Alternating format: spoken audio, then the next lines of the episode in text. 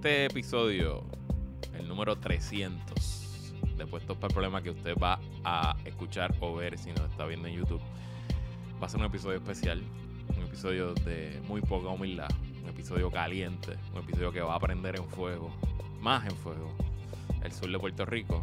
Y es un episodio traído como todos nuestros episodios por el mejor y más confiable internet de Puerto Rico, el internet de aeronetpr.com con más de 20 años sirviendo al, servicio, al sector comercial con un servicio 100% local y una conexión a internet rápida, confiable y una estabilidad comprobada. Lo que está claro es que con Aeronet tu servicio de negocio está siempre on. Y ahora, con su nuevo servicio DNA Dual Net Access, combinas las dos tecnologías de Aeronet, internet por microondas con una antena en el techo de tu negocio e internet por fibra óptica por tierra para que tengas ambas conexiones a la misma vez y si falla una tengas la otra de backup para que tu negocio esté siempre on.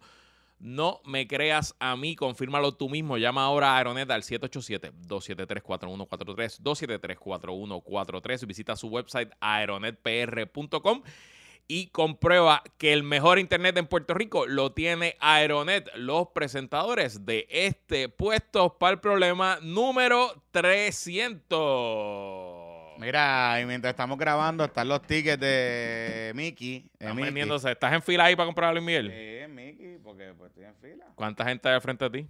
Dicen 4.764. Ah, pues eso te debe dar para llegar. Sí, sí, sí. sí. Te debe dar 20 para que minutos, compre. dice 20 minutos. Vas a tener que, a lo mejor cambiando luces allá arriba o algo. Vamos a ver. Tú sabes que estaba haciendo memoria. Yo vi a Luis Miguel, sí. Yo el episodio pasado había dicho que no sé si Mm. había visto a Luis Miguel. En la última vez que vino no lo vi porque había comprado taquilla y se las vendía al Velo y a Guillermito Was. Este, no sé por qué, a lo mejor me surgió un viaje o algo, no recuerdo. Pero mi esposa me recordó que sí, que nosotros vimos a Luis Miguel en algún momento, creo que 2007-2008. Que era él, estaba en uno de sus momentos más bajos. Ah, ok. Y fue tremenda mierda de Sí. concierto. Y después de eso dije, ¿sabes qué? No voy a ir a fucking Luis Miguel. No voy a ir a fucking Luis Miguel porque si Es una mierda de concierto. Si me toca el Luis Miguel El Luis falso, el Luis Miguel, de- o sea, el, el, el, el- el doble ese. Así que no, no voy a ir a ver a Luis Miguel. Ya, pero no, ¿no vas esta vez. No, no voy, no voy. Ah, o sea, estás no, No voy a ir, no voy a ir. decidido. Para el carajo. No voy a ir. Mickey que se vaya para el que, carajo. nah, whatever. Ok. Yo sigo escuchando, escuchando los discos viejos. Fíjate, yo he tenía eso en mi mente también, pero he, des- he visto el tour, el tour, las, primeras, las primeras fechas del tour, y Mickey está, se ve, se rebajó, este se ve, se ve bien. Está, está dándole, está, aguantar un tour está dándole, está dándole. Vamos a ver, vamos a ver qué pasa. Ujú. Vamos a ver, pero nada, está por ahí. Aparentemente, creo que hay un rumor de que se va a ver una segunda función. Ok.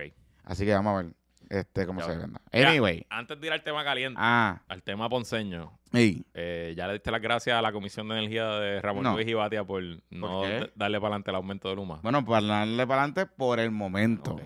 So, Luma pidió un aumento de Ah, casi cuál- 5% eh, Sí. para que entrara en vigor inmediatamente. Pero bien cabrón. O sea, un aumento para otro. nasty. Y la comisión le dijo, no, papá, no, tienes que esperar.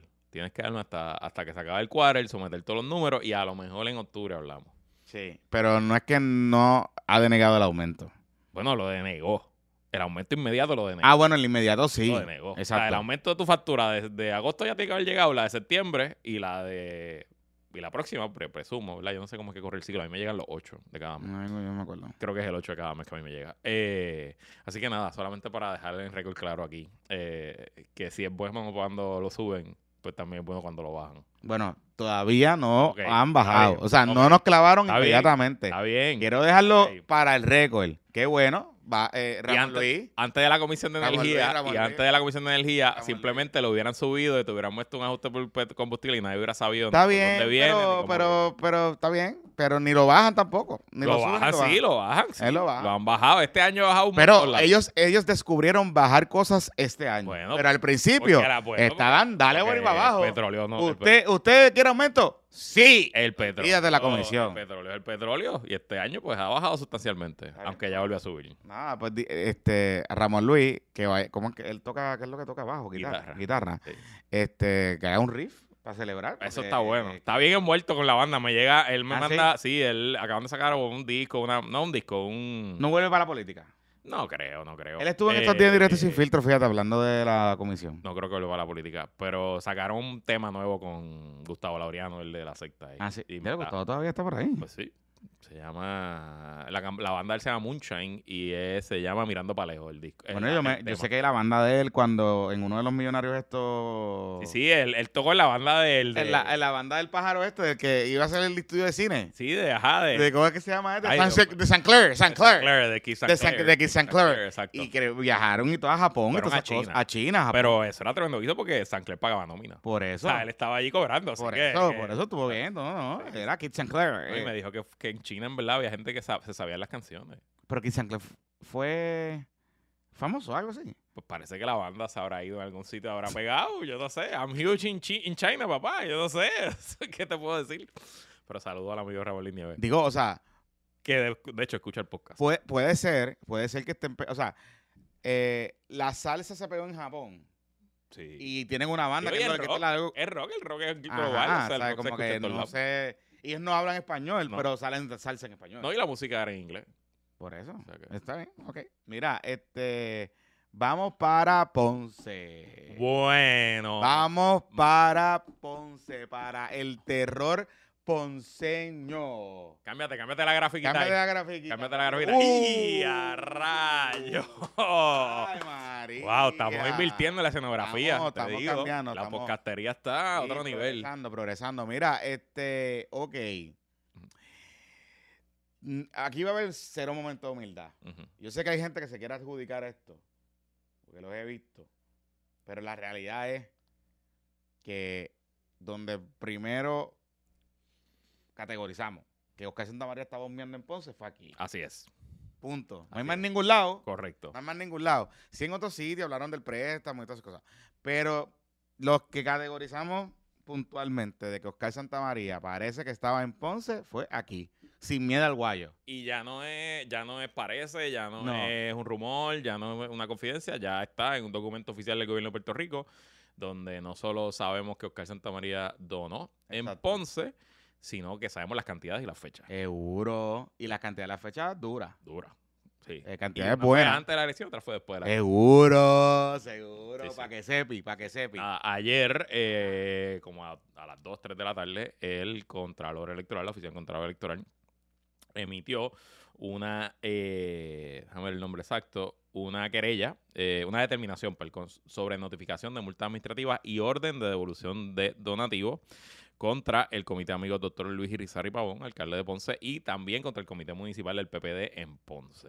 Eh, la determinación está firmada por la licenciada Carla Fontanes Berríos, que es la secretaria de la Oficina del Contador Electoral, y es un documento muy sencillo, 14 páginas, Pero bastante detallado. muy detallado, muy bien escrito, fácil de leer, Sí. De estas cosas que no hay que saber ni de leyes, ni No. de política, Es una ni buena. de eh, finanzas. Es una novelita buena para leer. Exacto. Eh, tú está. te la lees en una visita al baño, usted se la lee suave- suavecito. Pero vamos a entrar en detalle a, a- a lo que dice, pero esencialmente el- la Oficina del Contador Electoral encontró que ambos comités, el de campaña, el, el, municip- el comité del PPD en Ponce y el comité de campaña del alcalde, eh, hicieron las cosas con las patas, escondieron miles y miles de dólares en donativos y en gastos que no se reportaron, recibieron donativos ilegales como el Oscar Santa María, nos pone por fin el famoso préstamo del alcalde, nos pone una lista de las personas que pagaron préstamos del alcalde eh, y le ordena al alcalde y al, al comité municipal a devolver casi 150 mil dólares entre multas y devolverle chavitos a Hacienda, porque una de las cosas que,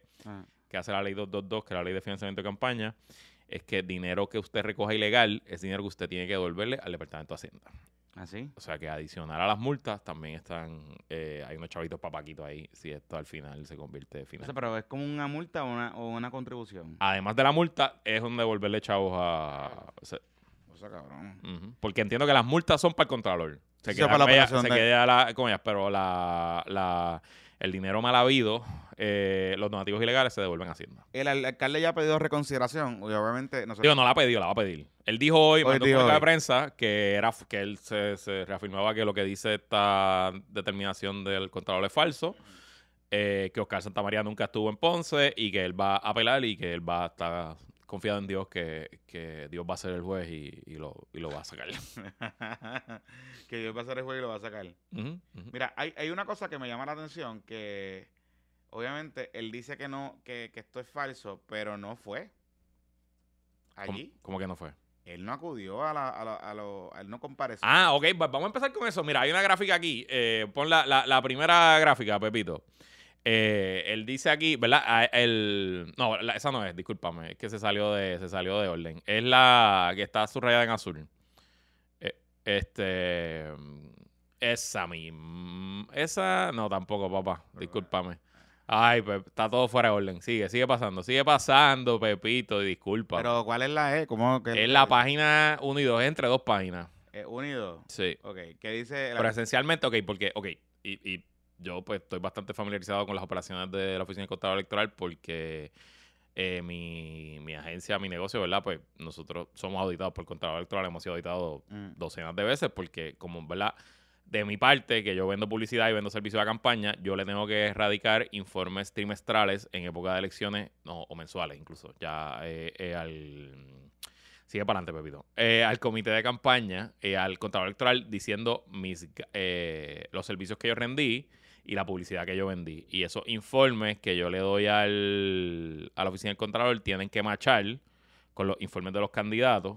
eh, y pues que se diga que si a mi empresa se le pagaron mil dólares, esa, esa, papito, esa, esa, dale para atrás. Bueno, whatever, no importa.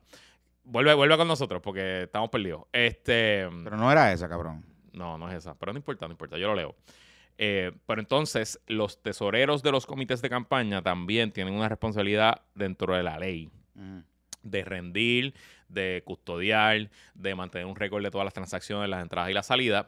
Y en este proceso de notificar la auditoría, es bien típico, o sea, todas las campañas, cuando se hace la primera vuelta del auditor, el auditor va a hacer algunos señalamientos y el auditor va a entrar en una conversación con el comité de campaña y con su tesorero diciendo, mira, eh, aquí no me cuadra esto, te faltan estos recibos, te faltan estas cosas. Y, y los, los auditores de la oficina del Contralor son bastante, mm, bastante flexibles y abiertos a que tú rectifiques. Eh, incluso es típico que un borrador de informe tenga multas de 10 mil, 15 mil, 20 mil pesos y que después con la documentación se busque todo, esas multas bajen considerablemente.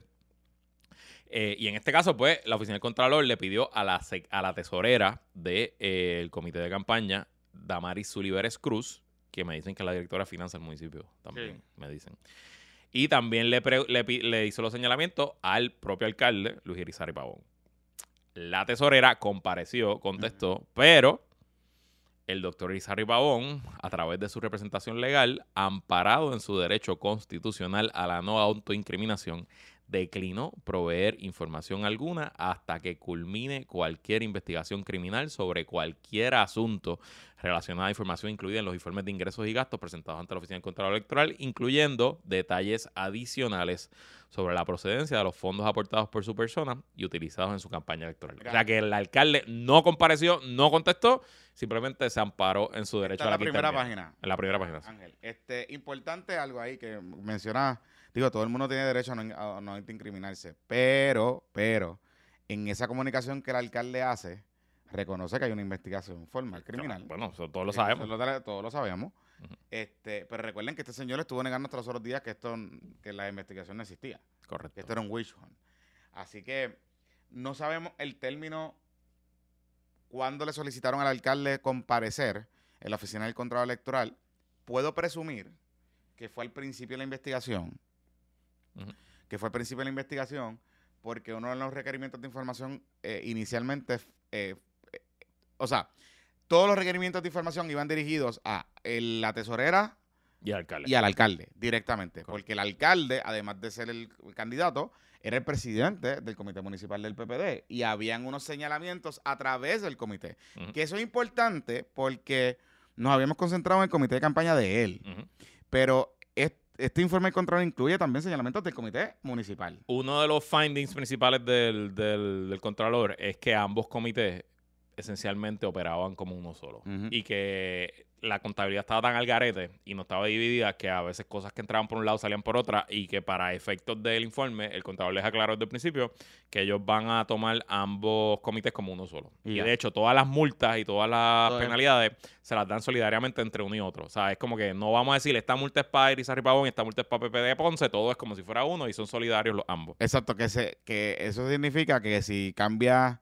el presidente municipal, del comité municipal, Se queda con la multa tiene que bregar con En efecto. Para que sepi, En efecto. para que sepi, Black Cat, Todos los que están en, todos los que están en fila ahí. eh, seguro, tienen que les toca- que- empiezan menos 160. exacto. Para que sepi. Ok. Ok. Bueno, pues eso es empezando, para dejar claro que el alcalde se amparó en la quinta enmienda y no quiso entrar a los a lo, a los that's okay, es su derecho, está bien. no Claro, problema. seguro. No, no pasa nada malo. Eso, si usted va a ser jurado en el caso criminal, sabe que no puede hacer ningún tipo de inferencia sobre que el, el alcalde no haya contestado al contrario. Pero como ni tú ni yo vamos a ser jurados, podemos hacer toda la inferencia que nos salga del forro. Y hay muchas que ok, so, eso, eso para empezar. Entonces, arrancamos con el primer señalamiento. Dice, el comité Iri- Irizarry dejó de identificar correctamente las personas que realizaron los siguientes donativos. Y estos son unos donativos curiosos porque son donativos luego de las elecciones. Y es el donante Oscar Iván Nazario Segarra, que ese no es Oscar Santamaría, este es No. otro Oscar.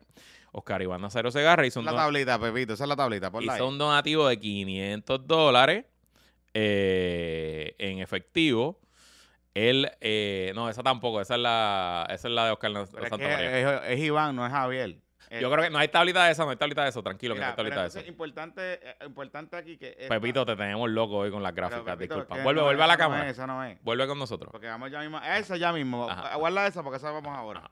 ya mismo. Pero esta me llama la atención que hace una observación y dice, mediante declaración jurada, el donante no confirmó que hizo el donativo. Ok, so, va, te explico qué fue lo que pasó aquí. Oscar, Oscar Iván Nazario, en los informes de campaña, aparece como haciendo dos donativos en cash. Uno de 500 dólares el 11 de diciembre del 2020 y uno de 541 dólares el 29 de marzo del 2021. Ujú. Él aparece como haciendo esos donativos, pero cuando a él lo confrontan con esa información, él dice, no, yo nunca hice esos donativos. O sea que los donativos se pusieron falsamente ahí para lavar ese cash que entró al comité de campaña y le dijeron, ah, apúntaselo a Oscar, Mm. como si Oscar hubiera hecho ese donativo, lo cual, pues, es ilegal y es una violación del contador electoral. El contador electoral no puede meter preso a nadie, pero ahí está- esa es la primera multa. Pero importante, no solo es eso, es quién es Oscar Iván Nazario ¿Y quién- Segarra. ¿Quién es Oscar Iván? Oscar Iván Nazario Segarra era el director de operaciones de campo de la campaña Ajá. y fue el primer director de obras públicas municipal en el municipio. Eso no era, ese no era el que el que él votó, revolú, ajá. Y este fue, según la información que hemos discutido en este Ajá. podcast, alguna que ha trascendido pública, otra que nosotros conocemos y que presumo que esto es parte del caso que el FEI está investigando. Él fue la primera persona a la que el alcalde le da la libreta de pagos del famoso préstamo y le dice, paga tú el préstamo, este préstamo te toca a ti. Ok. Y este es al, al funcionario que se le da el aumento de salario Ah, en la en la, en la, la- la legislatura municipal, eh, más o menos para allá marzo, abril Ya, 2021. recuerdo, y este es el funcionario que, según entendemos, estuvo pagando el préstamo a pulmón él solo varios meses hasta que se saltó y le devolvió la libreta de pago al alcalde. Y entonces ahí es que explota todo el asunto. Y entendemos que Oscar Iván Nazario Segarra eh, sería, en caso de una acusación criminal, el testigo estrella. Y entendemos también que es una de las personas a la que justicia, el Departamento de Justicia, supuestamente le dio inmunidad cuando comenzó la investigación. Dicho, y digo, si él mediante declaración jurada dijo que él confirmó que no hizo el donativo, él está puesto por el problema. Claro. O sea, él, es- él es el, este es el tipo que dice, ¿sabes qué? Mámate un bicho. Ajá. Seguimos. Entonces, adicional, hay otro señalamiento relacionado a Oscar Nazario, que fue que él estuvo pagando el último mes de la campaña unos carritos de golf, que la campaña Háblame, de- há- háblame de esos carritos de... Nah, yo me imagino que eran carritos de golf que se usaban en las caravanas y en los eventos. Eso es un gasto relativamente típico, sobre todo esos carritos de golf ahora que son bastante pimpeados, que tú puedes correrlos en la carretera. Sí, es como un cubotita, como, O como un- exacto. Como un canam de... un canamcito, exacto, Exacto. pero pa- Palma style. Ajá, ¿no? Palma está, Sí, exacto. Sí, sí, no. sí, no, no, no, No palguera, no palguera. no tan títere, no tan No- títere. no tan títere. Eh, se los alquilaron a Target Rentacar y lo estuvo pagando Oscar de su tarjeta de crédito, ok. lo cual no es ilegal, por cierto. O sea, tú puedes coger un gasto de campaña con una tarjeta de crédito personal y que la campaña te reembolse eso. Después que esté documentado y que esté claro los gastos, las entradas y las salidas, no, no hay tema con eso. El problema es que a eso lo reembolsaron en cash. Eh, No y no se reportó ni el gasto, ni cómo se le pagó, etcétera. Eh, fueron 855 por 3, o sea que gastó casi 3 mil y pico pi- de pesos, casi, digo, casi 3 mil dólares en, Carritos de gol. en carritos de golf eh, y ahí le está metiendo una multita de 38.434 pesos. Más tiene que devolver 23.133. O sea que ahí casi nada más hay, 50, hay casi 60 mil Ah. pesos en, este, en esta tonguita de los carritos de golf. Qué Que me imagino que lo ponen por eso, porque ahí eh, como es un, hay muchas violaciones en una Una vez, y fácil de explicar, pues le puedo dar y arrancamos con eso. Toma el catazo para que, cho- para que chope. Ajá. Entonces, Pero entonces, ¿qué pasamos a los UCI? Eh, ah, porque después de eso, además de los carritos de golf, ellos, ellos ponen otra lista de transacciones que suman 21.744 dólares que no se reportaron. Ahí hay hecho, hay una transacción ahí que no sabemos para qué era. de oficina. Hay un hay nombre ahí. José Báez Piel que le pagaron 9.500 dólares. No sé quién es José Báez Piel. Eh, Ad- Advanced Signs, que me imagino que esos son rótulos y pasquines y cosas de esas. Eh, Y aquí, mira, gastos en restaurante Inabón, ajá. la juramentación en el Hotel Meliá, Ajá. Eh, actividad haci- Hacienda del Río. Creo que esto de la juramentación me imagino que es del comité del PP porque es el 2019. Exacto, exacto. Eh, uso del café Lucero en conferencia de prensa. eh, cuenta por pagar de Guillo Móvil Audio. Me imagino que es una tumba. Una tumba coco, algo así. Exacto. Y entonces, el número 7. El número 7. Aparte de los 19 mil recibidos de Oscar Santamaría, que el contador electoral se encarga de que en todo el informe. Vamos a hablar de eso ahora. ah, de que en todo el informe A. Como que lo repite, lo repite. Exacto, lo repite. Ajá. Eh, recibidos por Oscar Santamaría, el comité municipal o el comité Irizarry eh, Pavón dejó de informar otros 5.561 que fueron usados para los pagos en efectivo que al sumarle los pagos por arrendamiento de los carritos de golf pagados con tarjeta de crédito totalizan 24.561. O sea que este tipo, el comité estaba a lo loco. A lo loco, correcto. Ajá. correcto. Entonces llegamos a la parte de Yusi, que confirma la información que habíamos dado en este podcast, en la página 6. En sección- este podcast, en este podcast, 3. Ahora sí, Pepito, proyecta la, la tablita. la tablita de Oscar Recibo de donativos en exceso de. No, esa no. La tablita, límite anual. La tablita, la tablita, no la lista, Pepito. Bendito Pepito. Ahí está esa. Esa misma. Esa eh.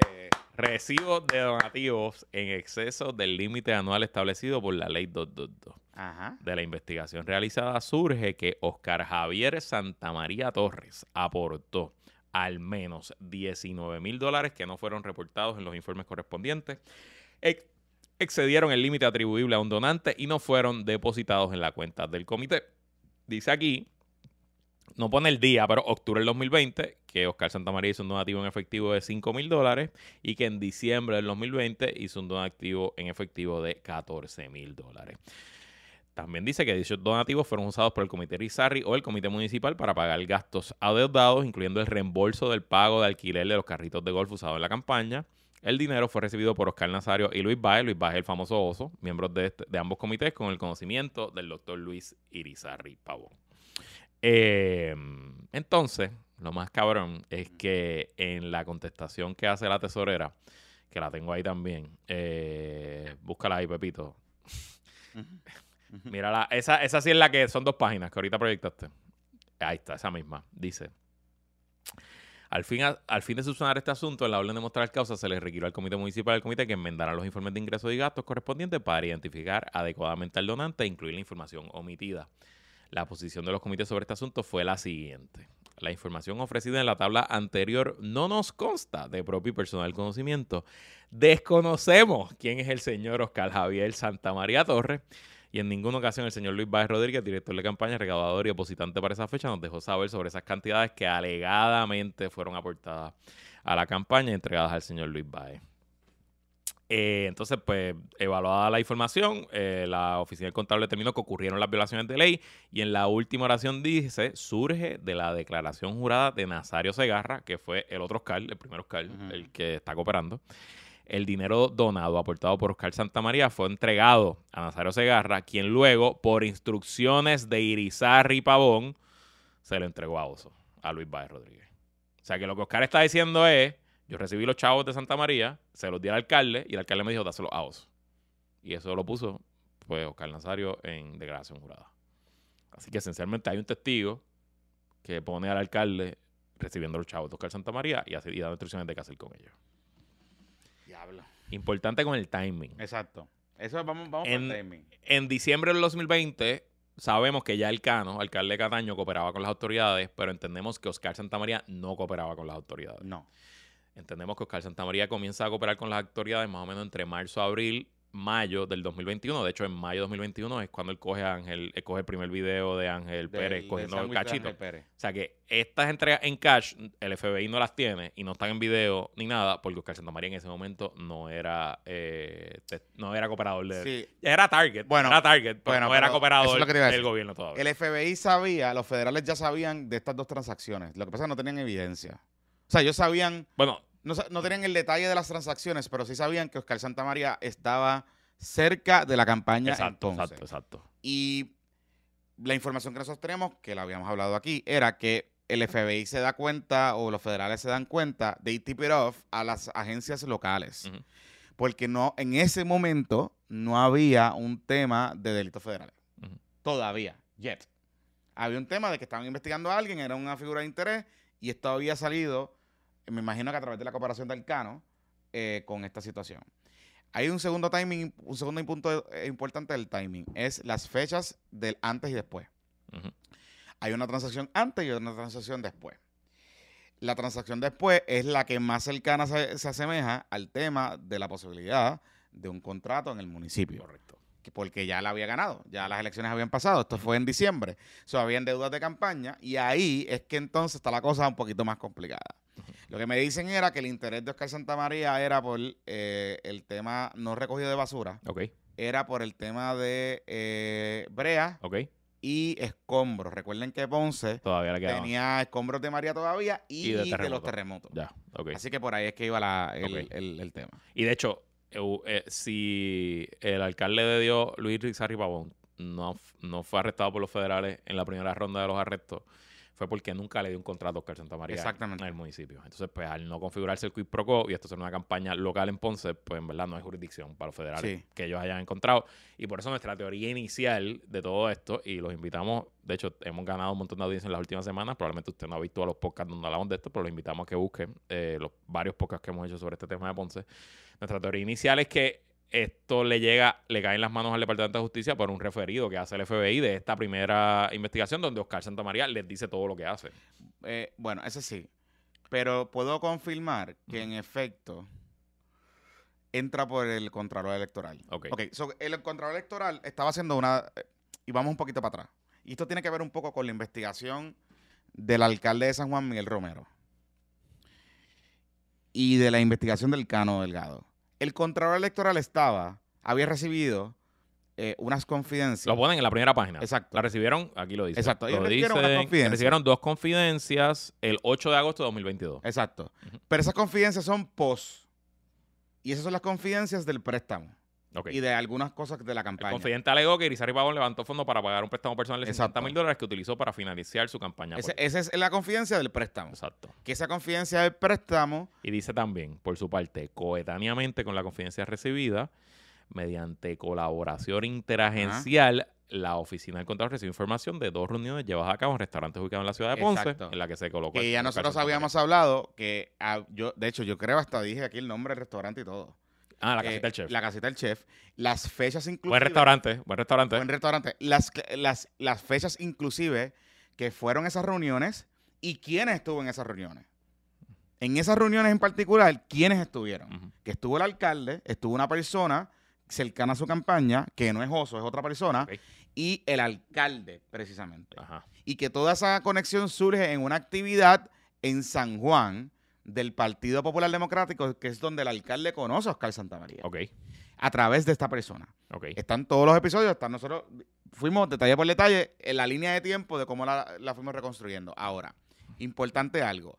Está esa confidencia del 22 y recuerden que la oficina del Contralor es la que recibe, la, de contra, la Contralora de Puerto Rico, es la que recibe una carta de una empleada del municipio o de un empleado del municipio donde detalla específicamente lo que el alcalde estaba haciendo pidiendo que la gente pagara el préstamo. Ellos investigan y la Contralora dice, esto no es, por lo menos por el momento yo no tengo nada aquí. Y le pasa la información al Contralor Electoral. A la misma vez que le pasa la información al Contralor Electoral, ya hay, se saben detalles de presencia de Oscar Santamaría en distintos comités. Y el Contralor Electoral empieza a mirar y recibe confidencias a través de un tercero de que Oscar Santamaría estaba en la campaña de Miguel Romero o a, haciendo aportaciones a la campaña de Miguel Romero, que eso salió públicamente, y en otras, en otras campañas eh, a la misma vez. Así que los federales, de alguna manera u otra, le pasaron la información, a, me presumo que a través del Departamento de Sí, Justicia, sí, justicia.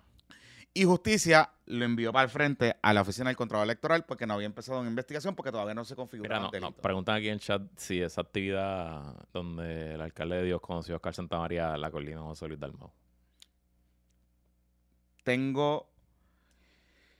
Aparente y alegadamente la coordinó José Luis Dalmao. Y eso es importante mencionarlo porque... Y qué bueno que, lo José Luis Dalmau como presidente del PPD nunca quiso hacer nada con el alcalde de Dios, De ni hecho, tocarlo. Nunca hizo Ni nada con el alcalde de Dios. Y cuando él era presidente, supuestamente, supuestamente, eh, él mandó a hacer una investigación e interna, eso lo- él lo dijo y Colbert después en algún momento yo le pregunté y me lo confirmó, donde supuestamente estaban mirando todas las campañas o evaluando las campañas o preguntándole a la gente si Oscar Santamaría había donado Ya, a otras campañas ya. de manera irregular. Eso fue después de las expresiones de Oscar Santamaría, de, en el caso de, de Ángel Pérez. Importante, de esa investigación no tenemos resultados. No.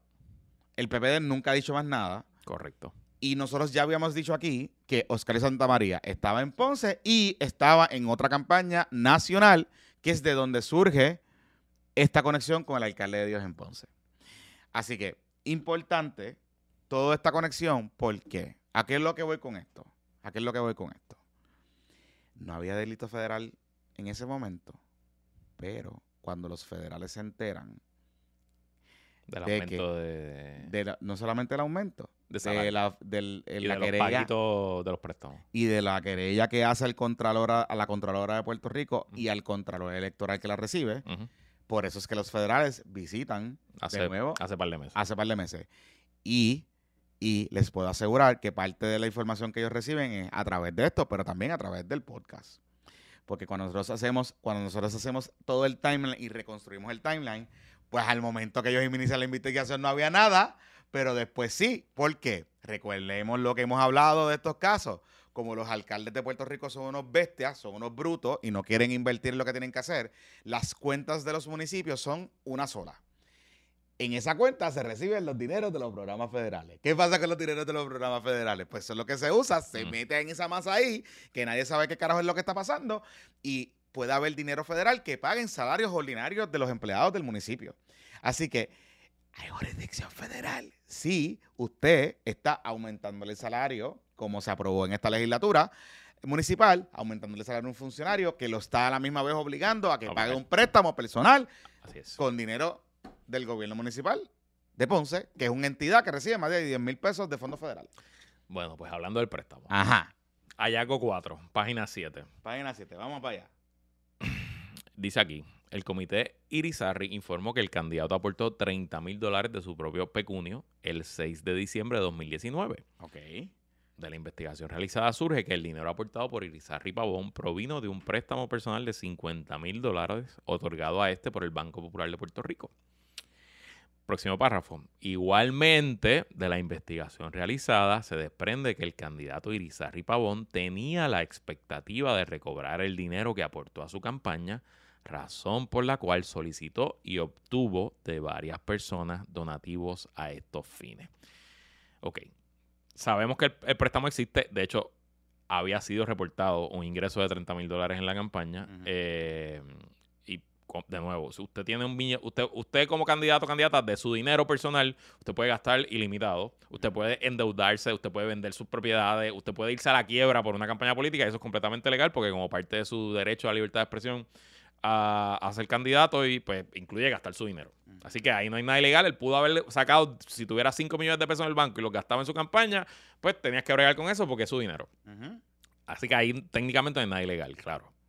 Incluso también tú puedes coger un préstamo Sí. y después que la campaña te lo pague poco a poco, pero tienes que reportar ese préstamo como una deuda, una cuenta a pagar de la campaña. Y eso aquí nunca pasó. Ellos reportaron el ingreso, pero no reportaron la deuda. Eso, exacto. o sea que ahí que está, ese y, es el y primer el, control, señalamiento. el Contralor electoral dice que eso es- que se puede hacer. Exacto, O sea, hay una manera de hacerlo, pero se puede hacer. exacto. Y de hecho, la campaña le puede pagar el préstamo Correcto. sin ningún problema. Sin ningún problema, correcto.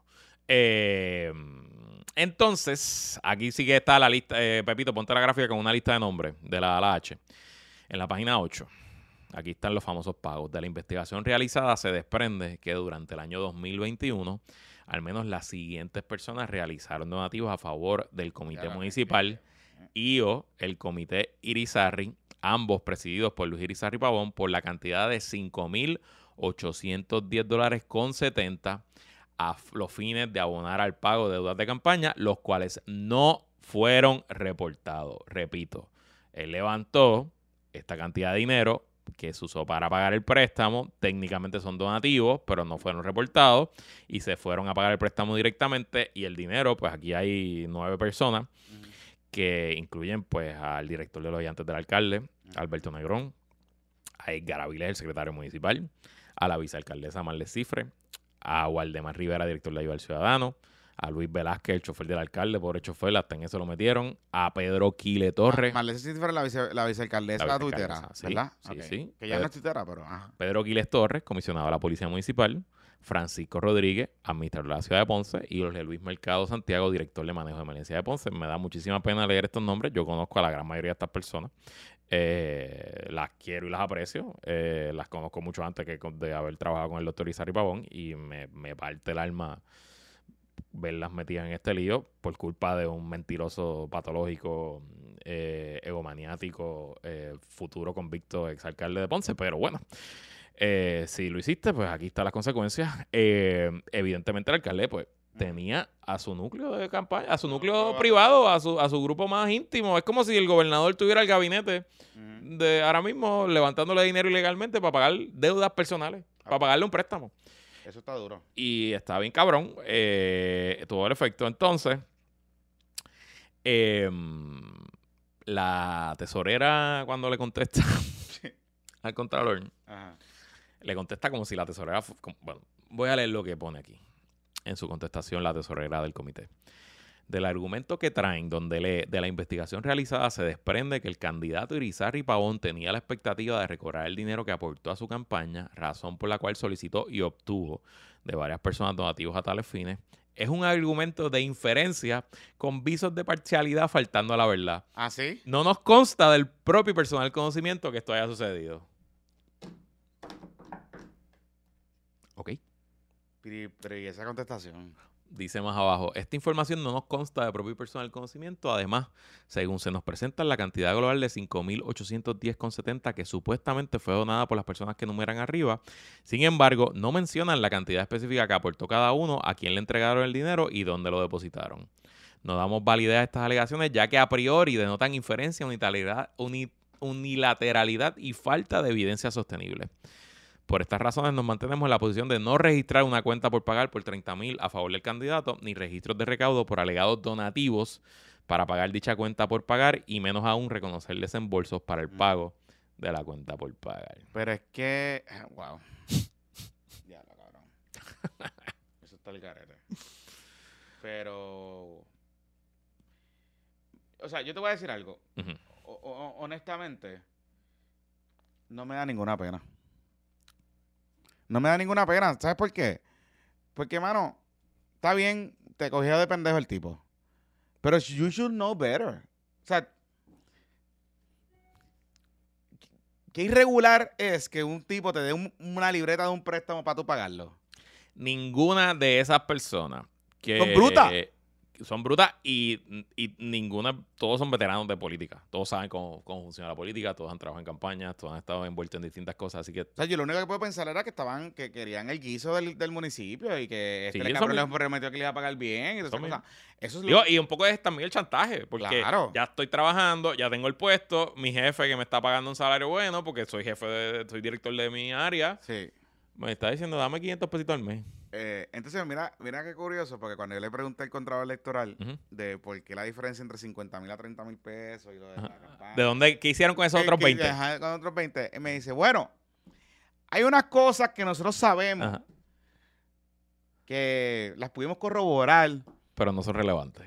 No son relevantes porque no son violaciones a, A- a la a- ley. a la ley electoral. Exacto. Pero pues son asuntos personales que el alcalde va a tener que atender. Vamos a, vamos a tocar ese, vamos a ese punto. Sobre el alcalde pidió 50 mil de préstamo y metió 30 mil en la campaña. Correcto. ¿Qué hizo con esos otros 20 mil dólares eh, Jonathan Lebron? Bueno, el rumor gigante es, y la información que a mí me di, Aparente y alegadamente. aparente y alegadamente, el alcalde y su señora esposa tenían problemas. En ese momento, y esto es público porque la, la, La señora lo la dijo. primera dama de Dios se lo dijo al padre Orlando Lugo en el Al podcast. padre, al padre Farandulín se lo dijo. en- Ellos estaban separados, están separados y que inclusive que ella no votó por él. que ella no votó por él. Eso ella lo dijo ahí. Correcto. Ella no votó por él. Correcto. Para que se vaya para el carajo. Ajá. Y ellos estuvieron separados por mucho tiempo durante toda la campaña. Nivel que el alcalde se fue a vivir, aparentemente, a un eh, Hotel. hotel. Ese hotel, de hecho, qué bueno que lo menciono, porque ese hotel, el contrato electoral no me confirma, pero me deja entrever que ellos sí investigaron, indagaron una, una situación de una aportación ilegal, porque ¿verdad? el rumor es que el alcalde se estaba quedando en este hotel, en el Sol, Solas, Solares, Solares o Solase, un hotel que está por allá, donde era la pista de carro, Ajá, ajá. En, allá en Ponce. Ese es de los Midland, ¿no? Ese hotel es de los Millas. Y él estuvo quedándose mucho, mucho, mucho, mucho, mucho, mucho, mucho, mucho tiempo en este hotel. Y se alega, y se alega que este hotel no le estaba cobrando o le estaba cobrando una tarifa sumamente reducida al alcalde por quedarse allí. Y eso, mis queridos amigos y amigas, en una situación de campaña es se puede considerar como una aportación ilegal. Porque es un ingreso, técnicamente. Si, no te, si le están cobrando un rate sustancialmente bajo, aquí hay una de dos cosas. O el alcalde está recibiendo un kickback, un ingreso no reportado que Hacienda debe chequear, porque eso, eso es tributable, o era una aportación ilegal de campaña. Eso es lo que... es- Pero evidentemente el Contralor no tiene evidencia de eso o no entiende que eso haya sido una violación de la ley la anticorrupción. tiene. la- o sea, él, él, él Anti- entiende que, él, tien- él entiende que es una violación. Él- ellos entienden que es una violación, lo que pasa es que no tienen su evidencia suficiente Ya, para incluirla en el, en Ya, el- en en el el informe. informe. Recuerden que este informe puede estar sujeto a revisión judicial. ok. Este, así que eh, yo presumo, yo pensaría que aunque el alcalde se estaba quedando allí y aunque la gente lo vea ahí entrando y saliendo de allí, esa habitación estaba a nombre de... Era un house. Sí, sí, Era un house. exacto. Y era como si los miles estaban recibiendo un influencer. Exacto. Puede ser. Eso es lo que Pero, estaba pasando. pero Pero, eso tributa. eso tributa. ahí la exposición es otra, por eso te digo. Eso tributa. Paquito, Eso ey, toma nota ahí. Mira, pero cerrando ese paréntesis, sabemos ya por distintas expresiones que ellos tenían problemas. Ahora, lo que se rumora, el chisme de acera, como diría Cheito Madera, que ahora no sé qué va a decir, no sé dónde está, de hecho está escondido. No te hoy no, hoy no. No, claro, claro que no. Este, no sé si está metido en la, en la torre esa allá eh, de, telecomunicaciones, Ajá. trepado. Este, él aparentemente porque de hecho hay unas fotografías que nosotros hemos podido ver y hemos hablado eh, bastante en los Zooms de Puestos para el Problema los jueves, Ujú. eh, patreon.com Problema, usted se suscribe. Y anoche estuvo este, bueno. y anoche, uf, buenísimo. Estuvo bueno, Bueno, bueno, bueno. Ajá. Este, sí, sí, sí, de, de las ropas y todas esas cosas. Eh, se sabe que hay unas fotos que eh, aparentemente ven a la primera dama saliendo y entrando de unos lugares en el área de Ponce y las fotos de cómo se están tomando y cómo están hechas aparentaría ser de una persona que es un investigador privado y que parece que en algún momento dado el alcalde ¿la? Y esto es lo que, la información que he podido escuchar y corroborar por varias fuentes.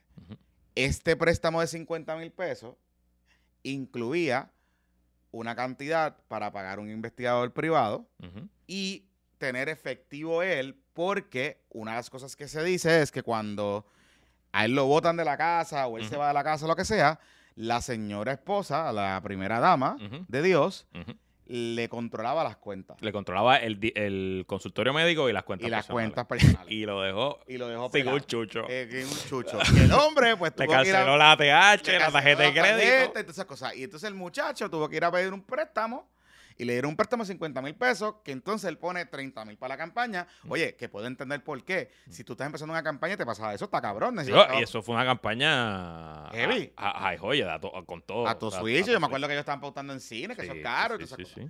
Así que eso, eso pasó, eh, o eso está pasando. Esa diferencia de los 20 mil pesos puede ser que se utilizó para pagar un detective privado, aparente y alegadamente, Sí, para dejar propinita ahí en el hotel también. para dejar propinita en el hotel, Ajá. para comprarse ropita, para que el muchacho tenía que hacer ropa. No, pero aunque- la ropa se la Aunque ya lavaban. sabemos que la ropa se la lavaban Se la lavaban en la casa. en la casa la y, y se le entregaba un, un courier. Había un courier allí. había un courier, había, ropa. había como, Sí, sí. había como un house guest. Si usted quiere saber quién es el house que es que le entregaba la tiene, ropa, que, tiene que tiene suscribirse. que suscribirse. Tiene que suscribirse. Es más, Zoom. ahorita voy a sacar un bizcochito report especial para hablar de Ok, eso ok. específicamente. Ok, ok, ok. Así que esa dinámica, eh, lo que el Contralor Electoral me dejó de entrever, me dejó entrever esta mañana en la entrevista que le hice, es que ellos la constataron. Que esos 20 mil pesos se utilizaron para otra cosa. Ya, Personal. Nada, derecho tiene el alcalde, Claro, son sus chavos que se joda. claro que sí. Lo que el alcalde no, no le parece que no le dijo a los muchachos. Ajá.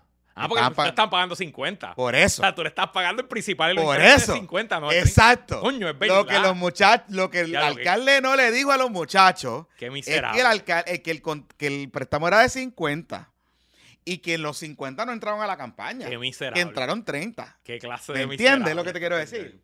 Sí. Es que por eso te digo, no hay nadie más maceta que un millonario. O sea, la alcaldesa tuitera, Eh, Ajá. Marlese Cifre, la vicealcaldesa tuitera Marlese Cifre, le estaba pagando el detective privado, el active y la ropa al alcalde. Diablo. Con los chavos del préstamo. Esa, es la, esa es la que hay. Y como el alcalde decidió acogerse a una autoincriminación, pues no sabemos cuál es su versión de los hechos. No sabemos. Ajá. Mira, bueno, pues en total, Ajá. todos estos señalamientos y etcétera, las multas llegan a 139 mil algo algo, multas y devolverle dinero al a Hacienda. Eh, pero tengo que leer una última gráfica, este, una, última, una última declaración que da la tesorera en su contestación, porque de verdad, esto a mí me, me, me encabronó demasiado y tengo que, tengo que leerlo y compartirlo con ustedes, porque cuando se inventaron las excusas, eh, pues todo el mundo queda bien. Al final, como les dije, todo tesorero o tesorera de una campaña tiene unas responsabilidades y unos deberes en ley que tiene que cumplir. Y yo te doy un ejemplo. Yo una campaña que trabajé, nos dieron una multa de 150 dólares, se la dieron al tesorero porque no guardamos copia de una hoja de depósito en el banco. Una hoja de depósito de, de- de docenas de depósitos que se hicieron en toda la campaña, una hoja se nos perdió. Y en la auditoría, pues no aparecía la contraria hoja de depósito. Y tuvimos que pagar 150 pesos de multa. Eh, y entonces, pues, establece, ¿no? Entonces, cuando le preguntan a la tesorera, Pepito, búscate ahí una que empieza en su respuesta al señalamiento del Comité por Conducto de Sulliveres Cruz, expresó lo siguiente. Dice aquí. En la declaración jurada se dice la verdad y nada más que la verdad. Esa es la declaración jurada que ella somete. Exacto. Al comienzo de la campaña electoral del 2020, sufrimos el impacto primero de los terremotos en la zona sur, Pero y esa, y esa lo cual cabrón. provocó que cambiáramos todos los planes de cómo se iba a dirigir la campaña.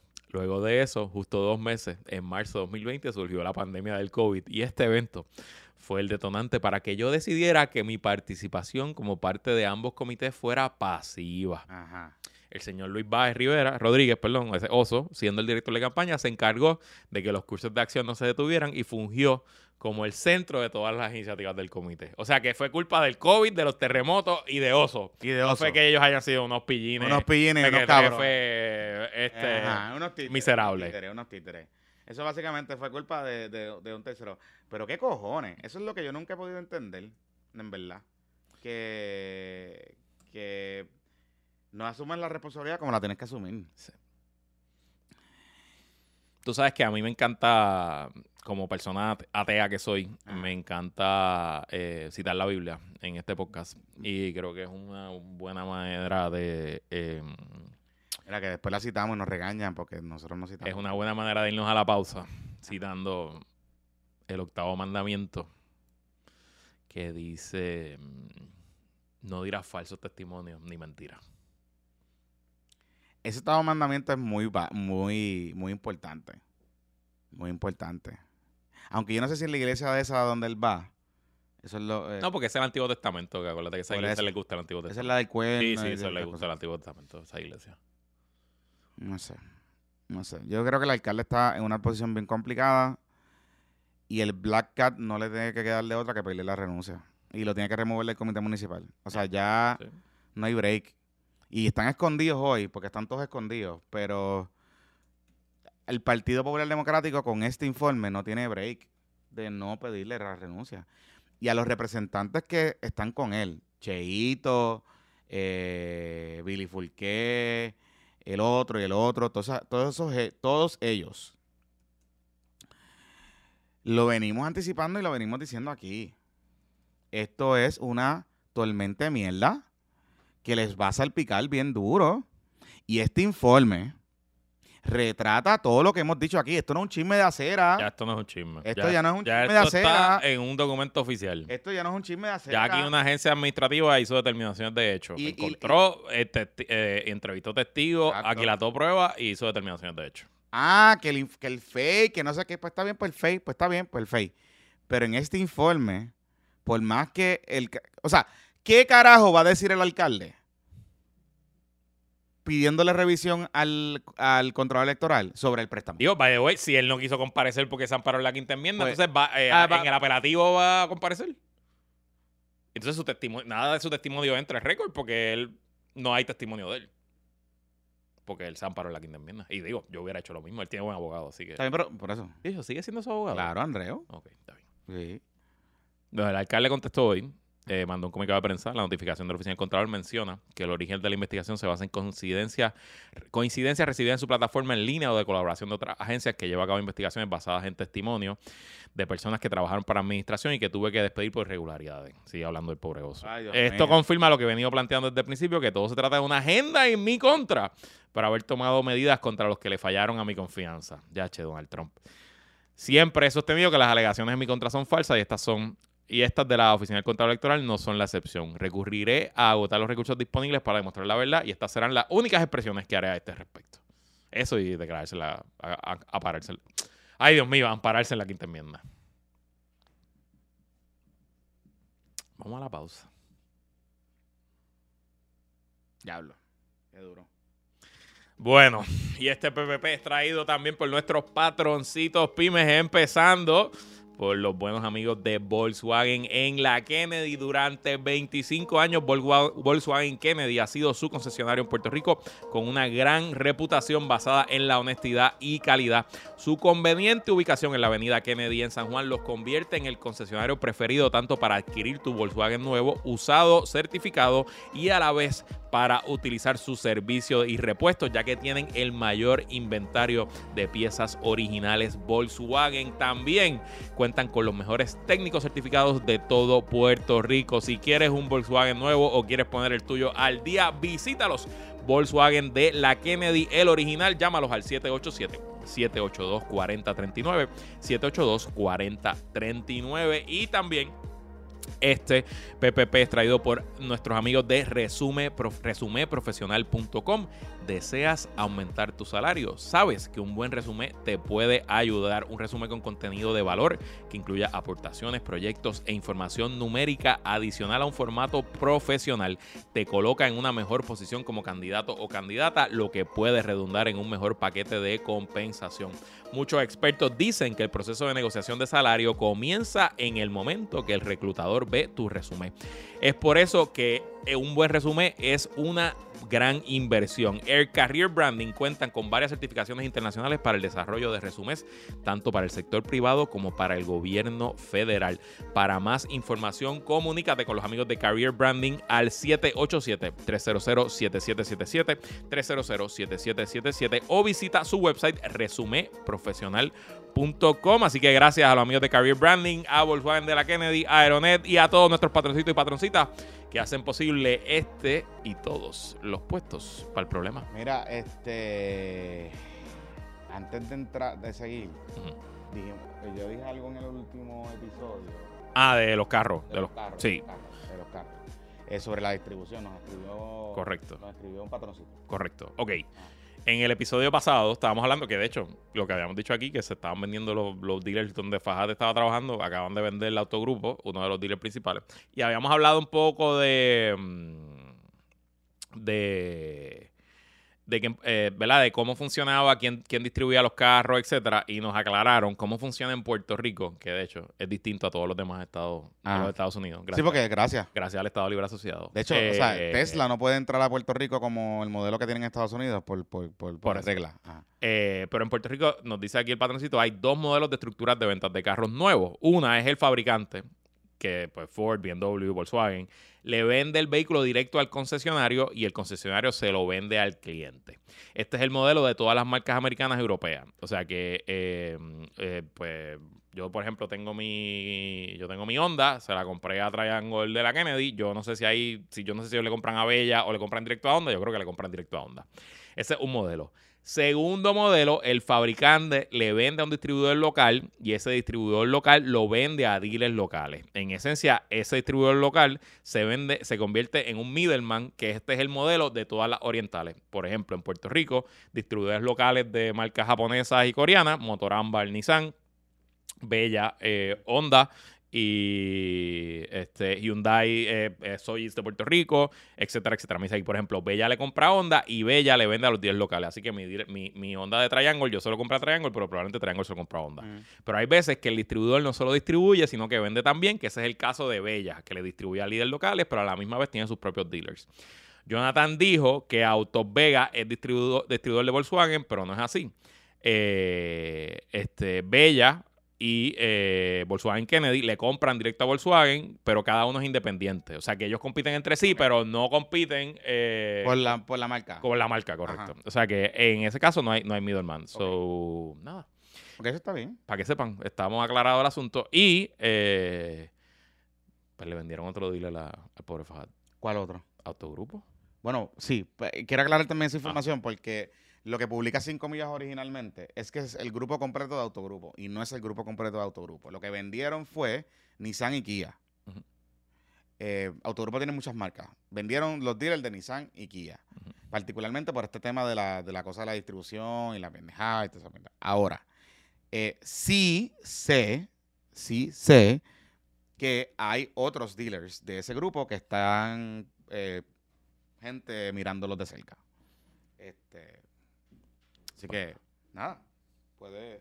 Faja se puede quedar sin dealers ya mismo. Aunque nos escribió par gente eh, que parece que trabaja o Ajá. sabe o trabajan estos dealers de, que vendieron, Ajá. que están celebrando que ya no van a estar con. Sí, o sea, hay, hay- hay alegría. Hay alegría, bomba. alegría bomba. Hay alegría bomba Qué que bueno. están con Baeza, con Teselta. Y Que de hecho, que lo compró Baeza, el dueño de los que capitanes me de imagino Arecibo, que va, eso va a incluir unas taquillitas para los capitanes de Arecibo. Y que presumo que todos los, los refuerzos ahora de los Ahora van con carros montados. Van montados. Con Nissan y Kia. Sí, esa es la que hay. esa es la o que sea, hay. esa es la que hay. De hecho, hace todo sentido el mundo porque Teselta es una compañía de eh, vehículos pesados. Ellos venden y alquilan de construcción. de construcción, este, digger, Ajá, este, ajá. todo ese tipo de cosas. Y Nissan y Kia tienen, li- eh, tienen líneas claro. de, ahora- de, de pick-ups y todo eso. y ahora promocionan sus dealers en, el, en los En los, eh, Sí, las claro. integran verticalmente, los Claro. promocionan en los capitanes de recibo y para ellos es lógico porque si ellos tienen flotas de vehículos pesados, pues es flotas integradas. O sea, te vendo la pick-up, te doy la pick-up con el digger, con el ¿entiendes? La picó para el, para el, para el el- gerencial y, y para el capataz. Y, para el capataz y el, dealer para el trabajo. Y, y para el trabajo, o te la alquilo, te Claro, la claro. flota, lo que sea, o te hago el lease. So que me parece un- una buena estrategia. Así que, de hecho, va esa Soccer Dad. Sí. Eh, vamos a ver si lo Lo traemos un día. traer, hablarle, sí, para Y, a- y podemos traer a uno de los coapoderados de los criollos de Caguas. También. Uh, final, ¿quieres deja eso hablar- para el final, deja eso para el ¿Quieres final. eso para el final? Déjalo para el final, déjalo para el final. Déjalo para el final. uh. Eh, Vamos mira, a tener que hacer secciones de la bancada, yo creo que sí, vamos a tener que hacer sección de la bancada, de Sí, seguro. sí, sí, sí. Mira, eh, ok. Aunque, aunque mantener consolidada la bancada cangrejera, pero, Sí, no, la bancada. pero, eso- pero eso- creo que vamos a tener que hacer unos capítulos Sí. satélites. Mira, eh, Ese está en San Germán. vamos al tema. Ah, by the way. Y no, no hay información, pero eh, yo sé que los PNP están gozando con el drama en Ponce, pero el Contralor Electoral, en cada entrevista que ha dicho, dice que está investigando la campaña de Miguel Romero por los donativos de Oscar Santana. Que no ha terminado esa Así que- investigación. no, que- bueno, él terminó la investigación. No El ha hecho el no ha salido, informe. no. Exacto. Así Que que, va a salir ya mismo. pendiente. Mira, otro- Bueno, Manuel Natal es el que tiene que estar pendiente. Claro, sin duda. Eh, otro tema esta semana eh, fue una exclusiva del vocero. No sé si has estado siguiendo el asunto. El miércoles el vocero pone en primera plana una carta que había recibido la Junta, eh, que había recibido el secretario de Salud, Carlos Mellado, y el gobernador Pedro Pierluisi, de parte de todos los miembros de la Junta de Directores de ACES que no son parte del gobierno de Pierluisi, eh, quejándose de eh, el desempeño de la hoy ex directora de ACES, eh, Edna Marín, que fue despedida al comienzo de este mes. Ella la, bueno, perdón, ella renunció por asuntos personales el primer viernes de este mes. Eso fue como el 3 o 4 de agosto, un viernes a las 5 de la tarde, a With the Trash la sacaron. Entonces, eh, pues el vocero tuvo acceso a una carta esto es un artículo de Pedro Menéndez Zanabria que salió el miércoles, donde eh, los miembros de la Junta de Directores, ACES es la corporación pública que maneja la tarjeta de salud. Eh, dice aquí la, una carta que, que, firmó la secretaria de la Junta de Directores, la doctora Sara López Martín, diciendo, nos vemos en la obligación de comunicarle los problemas que en la Junta de Directores enfrentamos con su directora ejecutiva, la señora Edna Marín. Es penoso acudir usted con esta situación, pero el asunto es impostergable, advirtieron los miembros del ente rector de ACES al asegurar que Marín actuó desde el principio con soberbia hacia el cuerpo que dirigimos y en abierta rebeldía a nuestras resoluciones. Eso fue en noviembre del año pasado. Edna Marín es la segunda directora de ACES que ha tenido este gobierno. el, primero fue el primero fue Jorge Galva, que lo votó el gobernador el primer, en marzo del 2022. O sea que duró, lo invitaron a salir del gobierno. Lo invitaron a salir del gobierno, duró año y medio, lo votaron en medio de todo el proceso de renegociar las coberturas de Plan Vital, los contratos con las aseguradoras. Siempre se rumoró que había foul play por ahí, pero pues nunca había surgido. Y traen a Edna Marín, que era hasta ese momento una de las ayudantes cercanas del secretario de Salud Mellado, que es el presidente de la Junta de ACES, y que dirigía hasta ese momento el programa de Medicaid dentro del Departamento de Salud. Ok, aguántalo ahí, un momentito. Galba, Galba, estuvo, Jorge Galba. El primer director. El primer director estuvo esta semana en Directo y Sin Filtro. Ok, estuvo aquí contigo. Y lo entrevistamos. Ok. Y varias de las cosas que él dijo me llamaron la atención poderosamente porque él dice algo que y yo recuerdo esto, en un momento dado, cuando empiezan a renegociar las tarifas, etcétera, una de las cosas que el gobierno federal estaba tratando de hacer o estaba impulsando, y, y, hubo entrevistas dirigidas a eso, porque recuerden algo, y esto es lo que lo tengo que seguir diciendo porque la gente se olvida. Carlos Mellado es proveedor, de hecho, todavía él tiene un IPA en, donde va y ve pacientes en, en Canóbanas y es un proveedor de la reforma de salud, del plan vital de la reforma de salud. Eso es lo que él siempre ha hecho. Hay hace otras cosas, pero eso es lo que él siempre ha hecho. Así que, ¿por qué yo digo esto? Porque si alguien conoce los pros, los do's, los don'ts y todas esas cosas, es Carlito Mellado. Así que, en un momento dado, se empieza a hablar de que haces que es una corporación pública para todos los fines prácticos, pero la realidad no, eh, no funciona como tal, sino sigue siendo como un arm de, salud, tuviese total independencia del Departamento de Salud y funcionara como CMS. Que es lo que paga Medicaid y Medicare. CMS es el regulador de Medicaid. De Medicaid. exacto. Y, y, eso no está en el andamiaje del gobierno federal, CMS no está bajo el salud. No, es una entidad aparte. Ah, está aparte. Y son bien jodones. Y jodones con cojones. Y tienen fondos y qué sé yo. ¿Qué pasa? Ese ese plan, en alguna de las cartas de la Junta en algún momento dado en estos años, la Junta le dijo a Salud, tienes que hacer eso y te voy a dar chavos para eso. Ok. Y Galva dice que la Junta le, le, asignó un millón de dólares o no sé cuántos más para, entre una de las cosas que faltaba era que la oficina de cumplimiento del plan vital esencialmente estaba en el Departamento de Salud y no estaba en ACES. Ok. Y uno de los problemas que tenían era que, pues chévere, renegociaste las tarifas y todo eso, pero siempre el problema del pago a los proveedores era un descojón porque ACES no tenía el manpower para hacerlo. Aunque había mejorado mucho, todavía no tenían para hacerlo. Y lo que planteaban esta gente era, tráeme todo eso para acá, para ACES, y salud, tú te quedas solamente haciendo la política pública. Okay. El secretario iba a ser el presidente de la Junta, pero había una Junta y había un director ejecutivo que me importa un bicho lo que ustedes puedan empezar allá. Ok. No sé qué pasó que en algún momento dado, y Galva habla de esto, lo deja entrever, pero que en algún momento dado empiezan a cambiar las cosas en el Departamento de Salud y el Departamento de Salud empieza a quitarle cosas a CES. Ya. Y vuelve para atrás. A renegociar ellos directo, a bregar con las horas. A meterse eh, la cosa. Y eso coincide con la salida de Jorge y la entrada de Namarín. Marín. Y está curioso porque coincide con el mejor contrato que ahora mismo hay para los proveedores, que le duplicó los chavos, que es un contrato bien cabrón, que no sé qué diablo. Y todo esto va pasando por debajo del radar en medio de la pandemia. Eso que nadie se está dando cuenta de lo que está pasando con este revolú. ACES, recordemos que en la pandemia el plan vital cambia y esencialmente se abre para todo el mundo. La gente que se quedó sin trabajo, todo el mundo podía solicitar el plan vital y darle por ahí para abajo y que se joda. Así que ellos estaban concentrados en operacionalizar el plan, no estaban, no estaban mirando estas otras cosas. Y mientras eso estaba pasando, estaban ocurriendo muchas cosas donde Salud estaba esencialmente haciendo un takeover de ACES. Entonces, a Edna Marín la nombran en mm, abril 2022 y en noviembre del 2022 la Junta Directora le manda esta carta al gobernador y al secretario. Y miren qué curioso, esta carta es del 8 de noviembre del 2022. Ajá. El secretario contesta la carta. Ah, sí. Sí, él la contesta dos, dos o tres semanas más tarde y dice aquí, el 21 de noviembre, le dice a... mm, Dice la respuesta, en la carta, Carlos Mellado dice, la respuesta fue para el vicepresidente de la Junta de Directores, el doctor Marcos A. Vidal Gámbaro, el representante de los beneficiarios del Seguro Médico Hospitalario, el licenciado Domingo Nevares Ramírez, la representante del Interés Público Lilian Rodríguez, el doctor Jorge Res, Jorge Riutort y la secretaria de la Junta de Directores, la doctora Sara López Marín. Y mira lo que le dice el secretario de salud a los directores de ACES. Le dice que estaba preocupado por su afán de entorpecer las labores diarias administrativas de la ACES, la directora ejecutiva y todos los funcionarios comprometidos que día a día trabajan en dicha corporación pública para asegurarse que se presten los servicios necesarios a los beneficiarios del plan vital. O sea, no sean metiches. Exacto. Señores directores de la Junta, no cumplan con su deber de fiducia de administrar y de velar por el bien uso de los fondos públicos, no sean metiches. Ujú. Me preocupa, dice el secretario Mellado, que sus actuaciones y alegaciones correspondan a otros intereses o motivos ulteriores.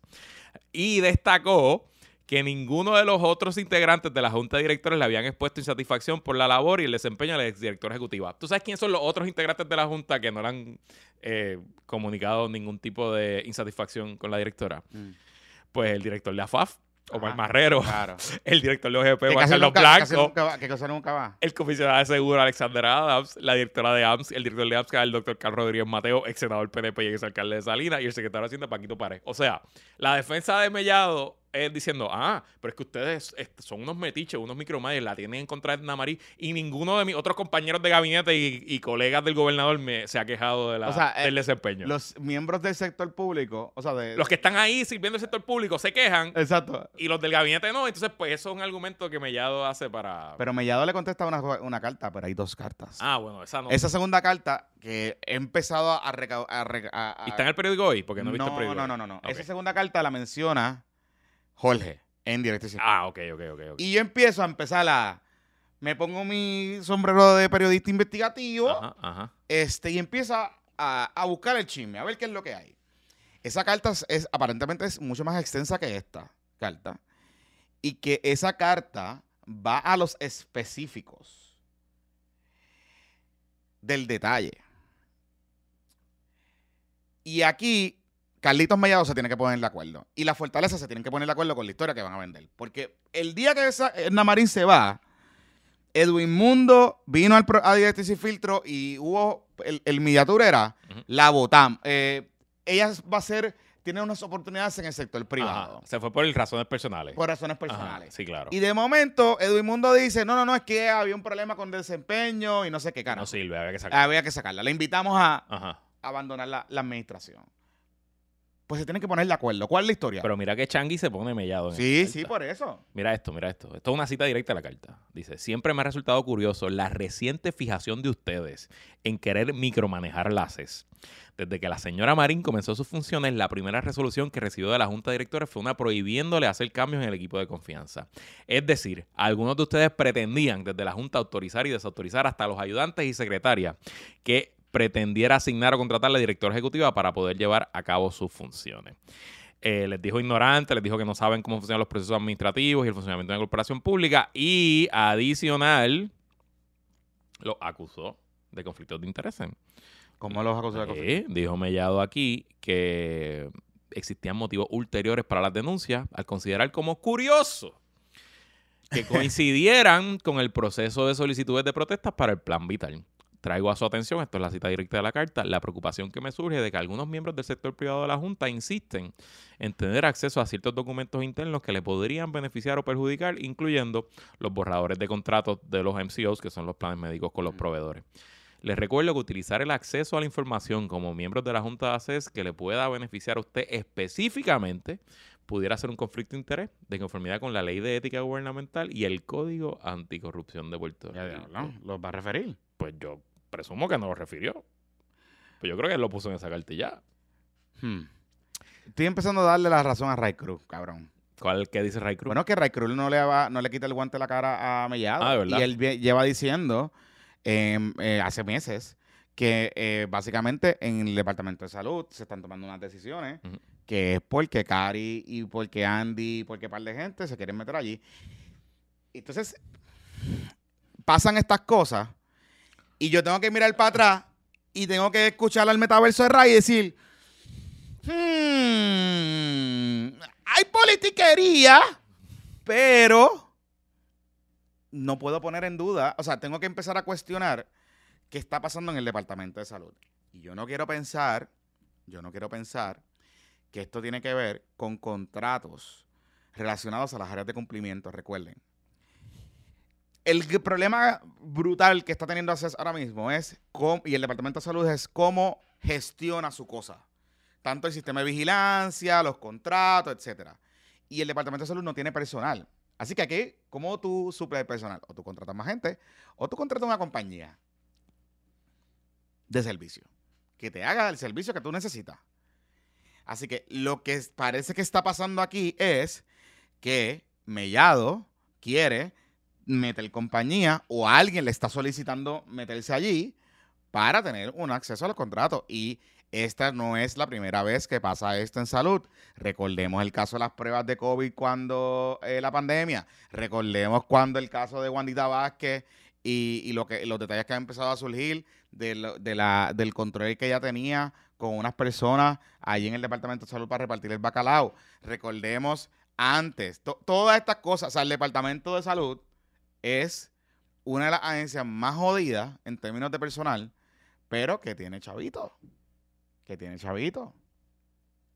Si sacan a CES del Departamento de Salud, que el salud no va a tener acceso al poder de determinar tarifa, entrar los chavitos, proveedores, el- los planes médicos que van a cubrir, las vidas. Digo, ya eso porque no hay mucha gente, no hay mucho plan médico aquí en Puerto Rico, qué carajo, o sea, te- lo que hay, lo que hay. Pero, imagínate. Usando la palabra, el adjetivo del doctor Mellado, secretario de salud. Qué curioso, Jonathan. ¡Qué curioso! Que este sea el segundo cuatrienio corrido con gobierno PNP tiene lío de corrupción en el Departamento de Salud y en el Departamento de Educación. Porque no nos podemos olvidar que el gran escándalo de corrupción del cuatrienio pasado no fue Julia Keller, fue Angie Ávila y Exacto. Video y todo ese corillo. ¿En dónde? En En, ACES. en ACES, exactamente. Y ahora de nuevo en ACES y en el Departamento de Educación, también los federales están De hecho- investigando. Vamos por el quinto secretario de Educación. ¿Y qué, qué tienen en común el Departamento de Educación y ACES? El billete. Que son las dos agencias con el mayor presupuesto del gobierno de Puerto billete. Rico. Y mayor presupuesto y que más, y que dependen de contratar, de contratar sus proveedores. Correcto. Que esa es la cosa aquí. Eh, eh, Aquí no, aquí no es que tengan los chavos, es que tengan el poder de contratar. Y volvemos a lo mismo, y yo lo voy a seguir diciendo porque yo no sé por qué aquí la gente se olvida de eso. Carlos Mellado es proveedor de servicios. O sea, él está en el double whammy. Y me van a decir que él tiene un fideicomiso ciego y que no Y sé es verdad, qué. eso- eso es y eso es verdad. Y eso es verdad. Y es verdad. Está bien. No hay ningún problema que, con eso. Pero los contratos de proveedores con la reforma no son de un año. No son de dos años. Se renuevan como a dos a tres años. ¿Y qué le falta a Carlos Mellado en su silla? ¿Cuánto tiempo le falta? Luisito Marí Herrero. Eh, año y medio. A menos que corra para copiado recién.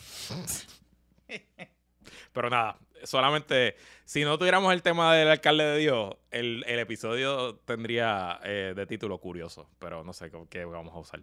Eh, mira, eh, cambiando de tema drásticamente, nuestro patroncito, colaborador en tus espacios Ah. eh, y líder del Caucus Alexandra Lúgaro, eh, licenciado José Javier Lama, junto Ah, sí. a un grupo de abogados y abogadas sí, representando sí, al. PIB y al Fue Movimiento guapo, Victoria. Ciudadana, tuvieron una vista argumentativa el miércoles. eh, sobre la demanda que incoaron ambos partidos eh, impugnando el Código Electoral de Puerto Rico y su prohibición a las candidaturas coaligadas o a las alianzas donde usted pueda tener un mismo candidato en distintos partidos corriendo por el mismo puesto. Eh, Ayer hablamos largo y tendido sobre el proceso. Lamas estuvo con nosotros en el Zoom y nos explicó.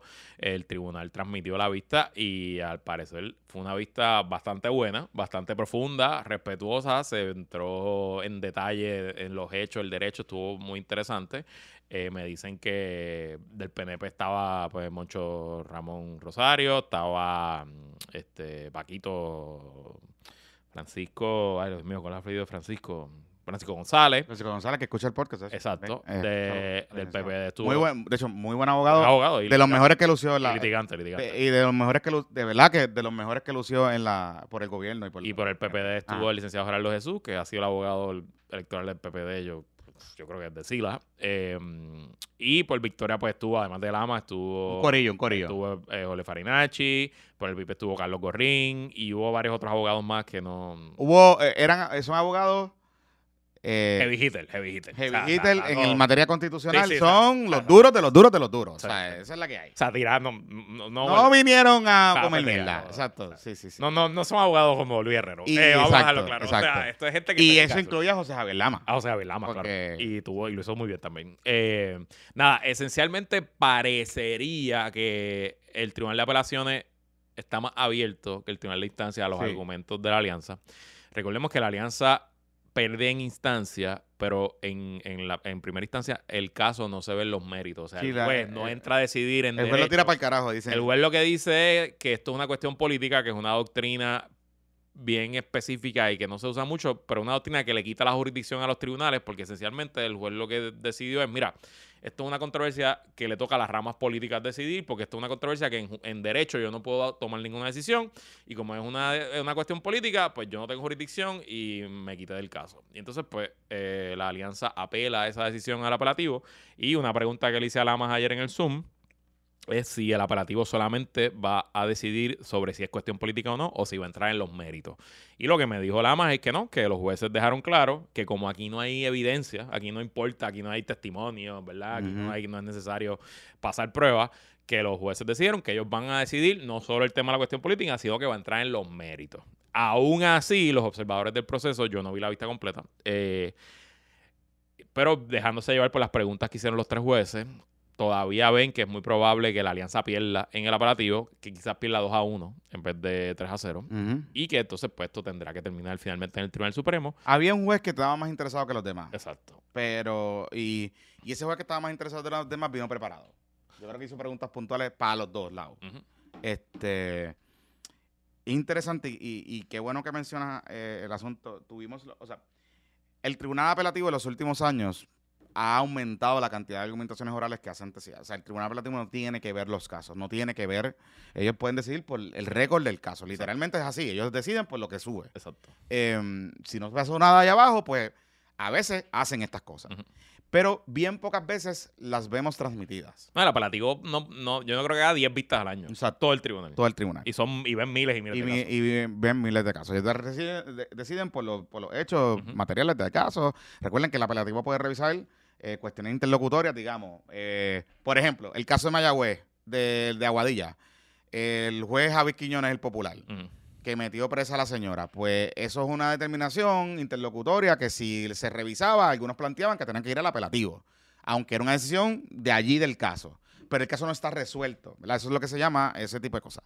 O casos que se resuelven, que ya se resolvieron y que las personas tienen derecho a apelar en cualquiera de los méritos. Ahora, importante aquí y lo que me llama la atención es, todavía, y era lo que hablaba con Lamas esta mañana, todavía, y adjudico que los argumentos del gobierno y del PNP, pero particularmente del PNP, estuvieron al garete.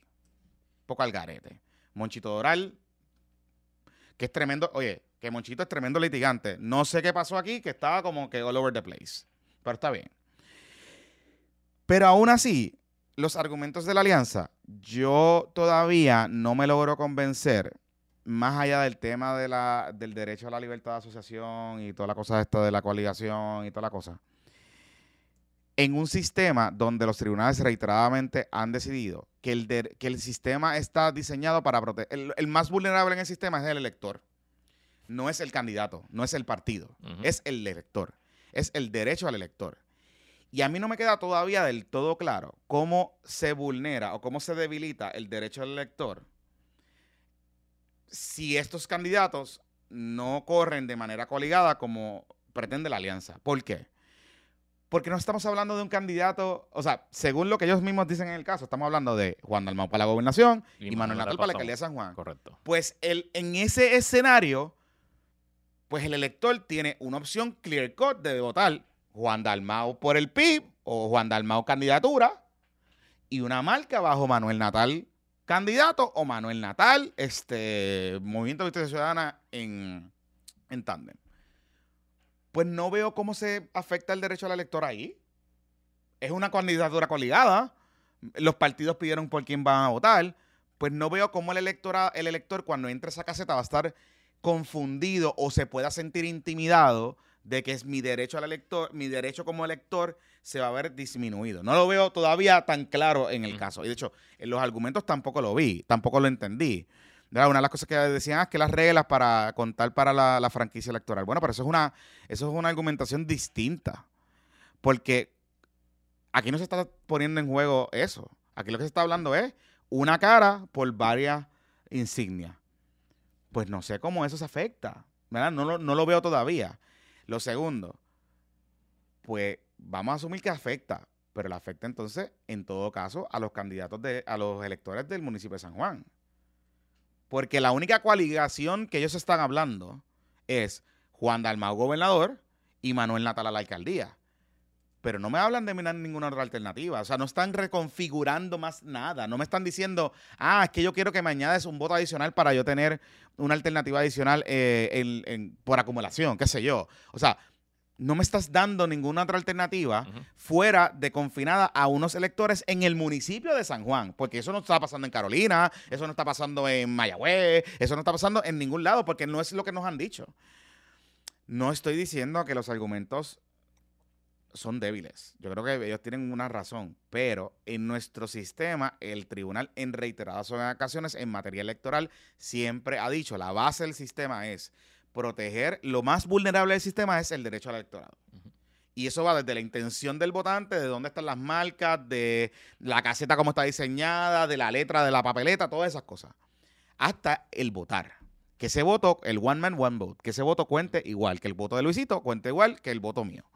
Y no veo cómo eso está afectado ahí. Y yo creo que por ahí es lo más débil del caso, honestamente. Este. Mira, yo obviamente, viendo la cosa estrictamente política, mm, yo creo que al final aquí el Tribunal Supremo va a decidir cómo va a decidir y, y no creo que, que haya una vía judicial para la alianza. Pero eh, analizando desde el punto de vista del marketing político, tengo que decirte que probablemente la foto que se tomaron, todo ese corillo de abogados junto a Manuel Natal y Juan Dalmau cuando salieron del tribunal, ha sido la mejor pieza de comunicaciones y publicitaria que ha hecho la alianza, potencial alianza, desde que comenzó todo este proceso. Eh, Han tenido una buena semana. ante una buena semana, los argumentos sonaron lógicos y se veía nítido, se veía La cool, foto. todos ellos juntos. Obviamente Foto. sí, era mucho metrocentrismo, mucho blanquismo. Mucho, mucho blanquismo. Pero vamos, esa es la alianza, esa es la alianza. O sea, este, pero que, son blanques. ¿Qué que vamos a hacer? que de verdad yo puedo ver el camino electoral. Haya alianza formal o no, presentando esas caras y esa- Claro. esos nombres y esa- esas actitudes. El tema es si lo van a hacer. Claro, y después si de. no se van a quedar en, en la fotito, porque obviamente aquí había una vista, tenían que ir juntos porque, porque había un deadline. Pero si no hay deadline, lo van a hacer. No solo eso. Esa- ajá. No solo eso. ¿Cómo van a manejar que hay algunos, algunos miembros del PIB que se sienten que lo que pasó en la asamblea esa del domingo con la encuesta que hemos discutido, que nadie sabe, pero no se sabe, pero nadie sabe de Muy Victoria Ciudadana, que en verdad fue una bofetada para el PIB Sí. y que... Pero, ¿sabes que vi a María de Lourdes esta semana, Ajá. María de Santiago, subiendo unos videos bastante nítidos de la alianza? como Claro, que- claro. o sea, con buena actitud. Sí, sí, sí, sí, sí, hay buena actitud, Ajá. pero aún así hay gente que puede decir, ¡huh! Y me, y me confirmaron que borraron los no afiliados y, Claro. y los indecisos, que los borraron ¿Ah, de- sí? del total. Sí, ya me lo confirmaron. O sea, que ese total puede diluir. el total es menos, porque obviamente tienes que... O sea, redondearon, ellos redondearon. Ellos quitaron eso y redondearon a 100. O sea, tú sumas todo lo que pusieron en la encuesta, sumas 100, pero en verdad no es 100 porque hay un por ciento que no sabemos de no, y no sabemos afiliados cuánto, y cuánto de era. indecisos, no sabemos. Y de nuevo, si ese total fuera 10%, pues nítido, pero si ese total es 30%, pues qué carajo importa que tú seas la tercera, fuerza electoral si en verdad la principal fuerza electoral del país son los no afiliados. Que nosotros ya le hemos hablado. De hecho, hay un videito que yo hice una vez, un reelcito, que hablamos de la encuesta de, del Nuevo Día cuando salió, la de marzo. eh, que después de ya haber hablado con este, eh, con el experto electoral de- que hemos traído, este Manuel Álvarez, de elecciones de Puerto Rico. La fuerza electoral más grande en Puerto Rico son los no afiliados. Esa fuerza está entre 35, en el número más bajito, a 38, 39, por ahí. Que es un montón, gente. Es un montón de gente. Y oye, y cuando digo no afiliados, no estamos hablando de si van a votar o no. Es gente que dice que no, está, que no se identifica con ningún partido. Voter ID. Es un montón. Eso es bueno y malo. Yo creo que es bueno. Porque hay un pool grandísimo de gente ahí que tú puedes apelar. Pero Nada. Mira, eh, pues ya para despedirnos. vamos a hablar de dos cositas antes de, antes de entrar a puesto por el BCN. Ah, ok, ok, ok. Eh, esta semana se radicó un proyecto. Ay, Dios mío. La representante Lizy Burgos, que originalmente, Ay, Dios mío. originalmente proyecto- trayendo lo peor de, de Estados Unidos. Era un proyecto para draga, para regular las dragas. Las Los dragas ante- frente a, los- a los nenes. ¿sabes? Ese es el. Ese, ¡Protejemos a los niños! Eso es la- el de esto. se, te, se te acabó tu vida como Cuca Gómez. Sí. Ya, Ya, no ya puedo. no puedo. Ya no puedes. No puedo. Ya no puedes. No puedo. Bizcocho, Pero- escóndete que te están buscando. Pero no, pero mira qué curioso. Raymond Arrieta con Plinia todos los días. Tiene que cambiar el segmento. Pero mira qué Telemundo. curioso. No. ¿No? No. Ah. No. No. Porque yo le pregunté por Cuca Gómez. A César Vázquez. a César Vázquez y Ok. le pregunté por la Comay. Ajá, y me dijo, no, no, no, no, no, porque es que tú te puedes vestir de mujer. Ajá. Eso es performance. Ok. Lo importante es si obscenó o no. Oh, ok, so que hay que- Ah. ah, ok, el fiscal- porque es un delito. Es un está- O sea, delito. que el fiscal tiene que determinar si, tiene que sentar. si fue obsceno para radicar la acusación y el juez en vista preliminar, en, en regla 6, tiene que determinar qué es obsceno y qué no. Eso, Exacto. eso es algo que no va a causar ningún problema en los tribunales. No, no hay un hecho constitucional ahí. No, no, Ah, no, claro que no. O sea, que hay que definir la obscenidad primero. sí, sí, sí. O sea, que te puedes vestir de Doña Plinia con la bata, pero no te puedes vestir de villano antillano con el G-string. Te puedes yo- vestir de villano antillano con el D-string, pero si villano antillano hace movimientos Pélvico. obscénicos o movimientos pélvicos prohibidos, Ok, eh, es ilegal. ya. O sea, ese es el, ese es el tema. ok. Porque yo digo que es- no es en los drag queens y originalmente ese es, ese es el, ¿verdad? El- el- el- todo el FOS. Porque realmente cuando tú lees el texto de la ley, un concierto de Bad Bunny, Ajá. Es más, el concierto de Bad Bunny que se transmitió por, Por Telemundo, Telemundo, claro. hubiese sido un concierto que bajo esta ley hubiese multado a José Cancela en Telemundo, al Coliseo de Puerto Rico, a Mariela Balline, Ajá. a no Bad Bunny, A a. Noah Sad Y a todo el mundo. Y a todo el mundo. Porque hubiese alguien que hubiese ido al concierto o que lo vio por televisión O que lo vi en YouTube. o que lo vio en YouTube pudiese haberse sentido lo suficientemente ofendido. Y si lo vio con su hijo o su hija menor de 18 años, le aplica la ley. Así de ridícula es esta ley. Para que usted tenga una idea. O sea, literalmente. Así de Y no estamos. O sea, esto va más allá de los trans. Sí, sí, sí. O sea, va más allá de los drag queens. Esto es seguir creando violencia y, y crítica a las comunidades LGBT y seguir polarizando para buscar el interés electoral. Do- primero, eh, Ángel Mato esta mañana, portavoz del PPD y que controla la agenda legislativa, dijo que eso no va a haber ni la luz del día, que eso tiene cero por- probabilidad, así que Bueno, y qué bueno que lo dice, porque yo tenía mis dudas que Sí. si viera la luz del día, que, ¿Quién que se aparezcan los votos. ¿Quién porque sabe? yo sé que los muchachos son creativos también. Pero segundo, estuve con Chente esta semana hablando precisamente del tema de la violencia contra los niños y niñas. Ajá. O sea, en un país que en los últimos dos meses hemos tenido, creo que ya casi 10 asesinatos de jóvenes o niños, casos horribles de violencia sexual y abuso sexual de parte usualmente de sus padres, que la legisladora de Proyecto de Dignidad entienda que es más importante legislar estas estupideces, pues nos habla de las prioridades torcidas, de verdad, de este grupo y de los intereses a los que responden. O sea, es, realmente increíble. Sí, pero yo creo que ya, ya estoy- mira, más- más allá de las mentes torcidas, y estoy de acuerdo contigo, pero te voy a hablar claro. Yo creo que ya cada vez más es evidente que este tipo de legislación se está radicando para coger pauta. Ya no es un tema de que si esto va a tener posibilidades de que se apruebe o no. Yo no pongo en duda que si se mueva aparezcan los votos. Pero ya este es un tema de publicidad. Ya esto es un tema de esto es un tema puramente de mercadeo político de este partido. Y yo me imagino que lo que lo próximo que va a pasar de aquí a las elecciones es que ellos le van a subir.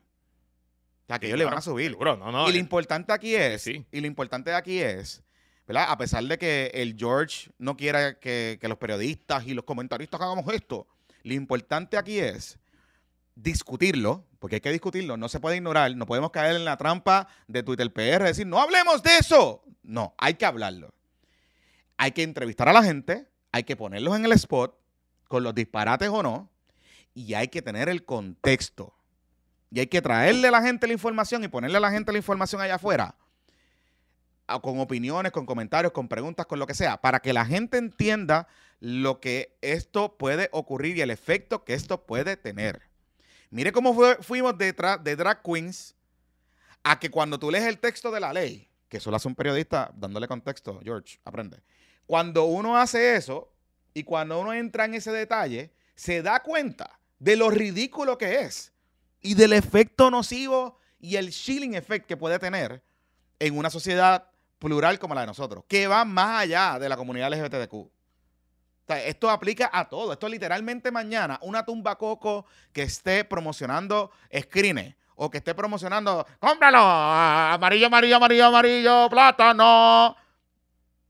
Puede ser que alguien considere que eso es obsceno porque el plátano tiene una connotación fálica y esa connotación fálica se utiliza para hacer contenido obsceno. Pues el señor del carrito del plátano puede enfrentar un cargo. Puede enfrentar un cargo. Literalmente puede enfrentar un cargo. Así de ridículo es. ¿Y qué más quieres hablar? Antes de Vamos para lo que nos gusta. Nosotros, nosotros en nuestra cobertura de en nuestra cobertura continua de eh, la gente de dinero. Ajá. eh, pues, Ay, Dios mío, señor. bueno, pero la verdad. De hecho, eh, Van eh, a llamar a tu jefe a quejarse. Ah, de hecho- Espérate, no, no tenemos de hecho, eh, en patreon.com, diagonal puestos por problemas, hashtag, suscríbase. Ajá. Este, les puse un chismecito reciente de Fajad. Ajá. Bueno. Con la fotito de, Bueno, de Carlos López Lai. Con la fotito, tienes que ver la foto. Sí, sí, si sí. usted quiere conocer quién es el héroe nacional y cómo se ve, muy guapo el, hombre, el que muy guapo. Fajad, el está que de esto. Fajad. Exacto, el que le zumbó a Fajad y lo tumbó del barco. Ajá. Lo tumbó Entre- del barco. Ya llegamos ahí. Ya Es estamos. que ya yo sé que lo tumbó del barco. Ah, de verdad No, no, lo tumbó del barco. ya. Sí, lo tumbó del barco. Anda. Entre a patreon.com diagonal puesto para el problema, se suscribe desde los cinco pesitos y va a poder ver ahí el último chisme de Fajad y quiénes están celebrando y por qué. Porque entra al detalle de lo que está pasando y de lo que pasó. Pero esta semana la Liga de Baloncesto Superior Nacional se ha puesto creativa y ha abierto sus puertas de par en par Ujú.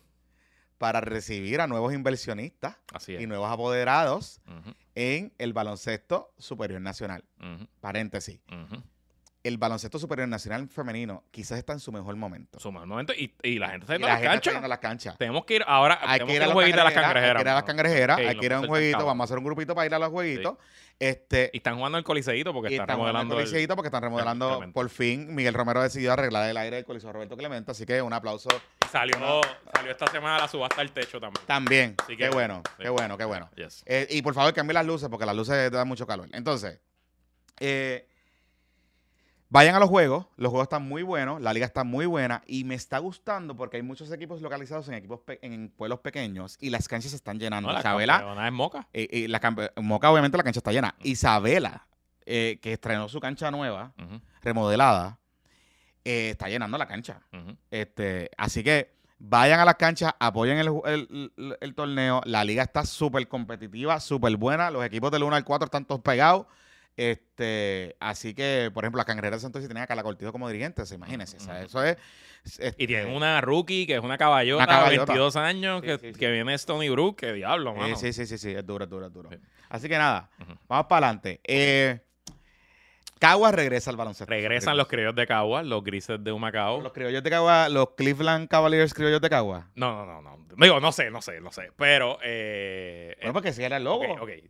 Criollos de Cagua. Los criollos, eh, su última temporada fue en el 2009. Ajá, y con bajo la administración de Don Felo Rivera. De Don Felo Rivera, que se los llevó para. Se convirtió en los piratas de quebradilla. Eh, los pira primero Sí. Manatí y después Piratas de Quebradilla. no, yo creo no, que fueron piratas y después Ah, Manatí. después, pues, ok, pues Sí. Pirata y después Manatí, Exacto, exactamente. entonces. y, eh, y en los Piratas ganan el campeonato.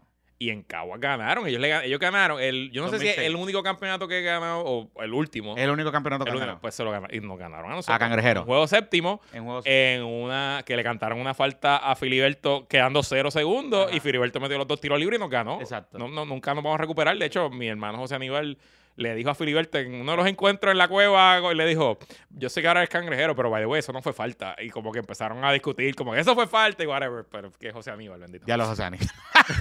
Anyway. José Aníbal no olvida. Ni No, perdón ni olvido. Perdón ni olvido. Mira, este, ajá, pues Cangrejero ganan, eh, los criollos ganan en el 2006. Exacto. Ese es su único Y campeonato. desaparece en 2009 y no. Y desaparece en 2009. Y tenía un buen equipo y O una, sea, tenía buena, una buena fanática- fanaticada. una buena fanaticada. Porque coincide también con los campeonatos seguidos de las criollas de Cagua. Claro. Ellos se corrían en tándem y Claro, la y digo, fanaticada puñeta, estaba... o sea, Cagua una ciudad de ciento y pico mil habitantes, Sí. merece tener el BCN. Sí, sí, sí. Eh, y tenían muchos auspiciadores y exacto. todas esas cosas. Bueno, pues, eh, pues adicional a que aprobaron la, mudanza de los grises a Cagua, ahora son los criollos de Cagua, eh, también se anunció que el- los directivos, los apoderados cambiaron eh, hasta por un solo año. El dueño del equipo fue Roca. Este, ¿cuál es? Roberto Roca es el, apellido- el nombre del... Eh, ajá, don Roberto Roca. Creo que sí, que fue dueño de los grises, pero ahora los eh, apoderados mayoritarios son dos. Eh, uno de ellos es mi tío, John Joe Guerrero. Ah, el, el de la Hacienda Pitorro. Le hacen a Pitoro si usted fue al Pero él July. era vaquero.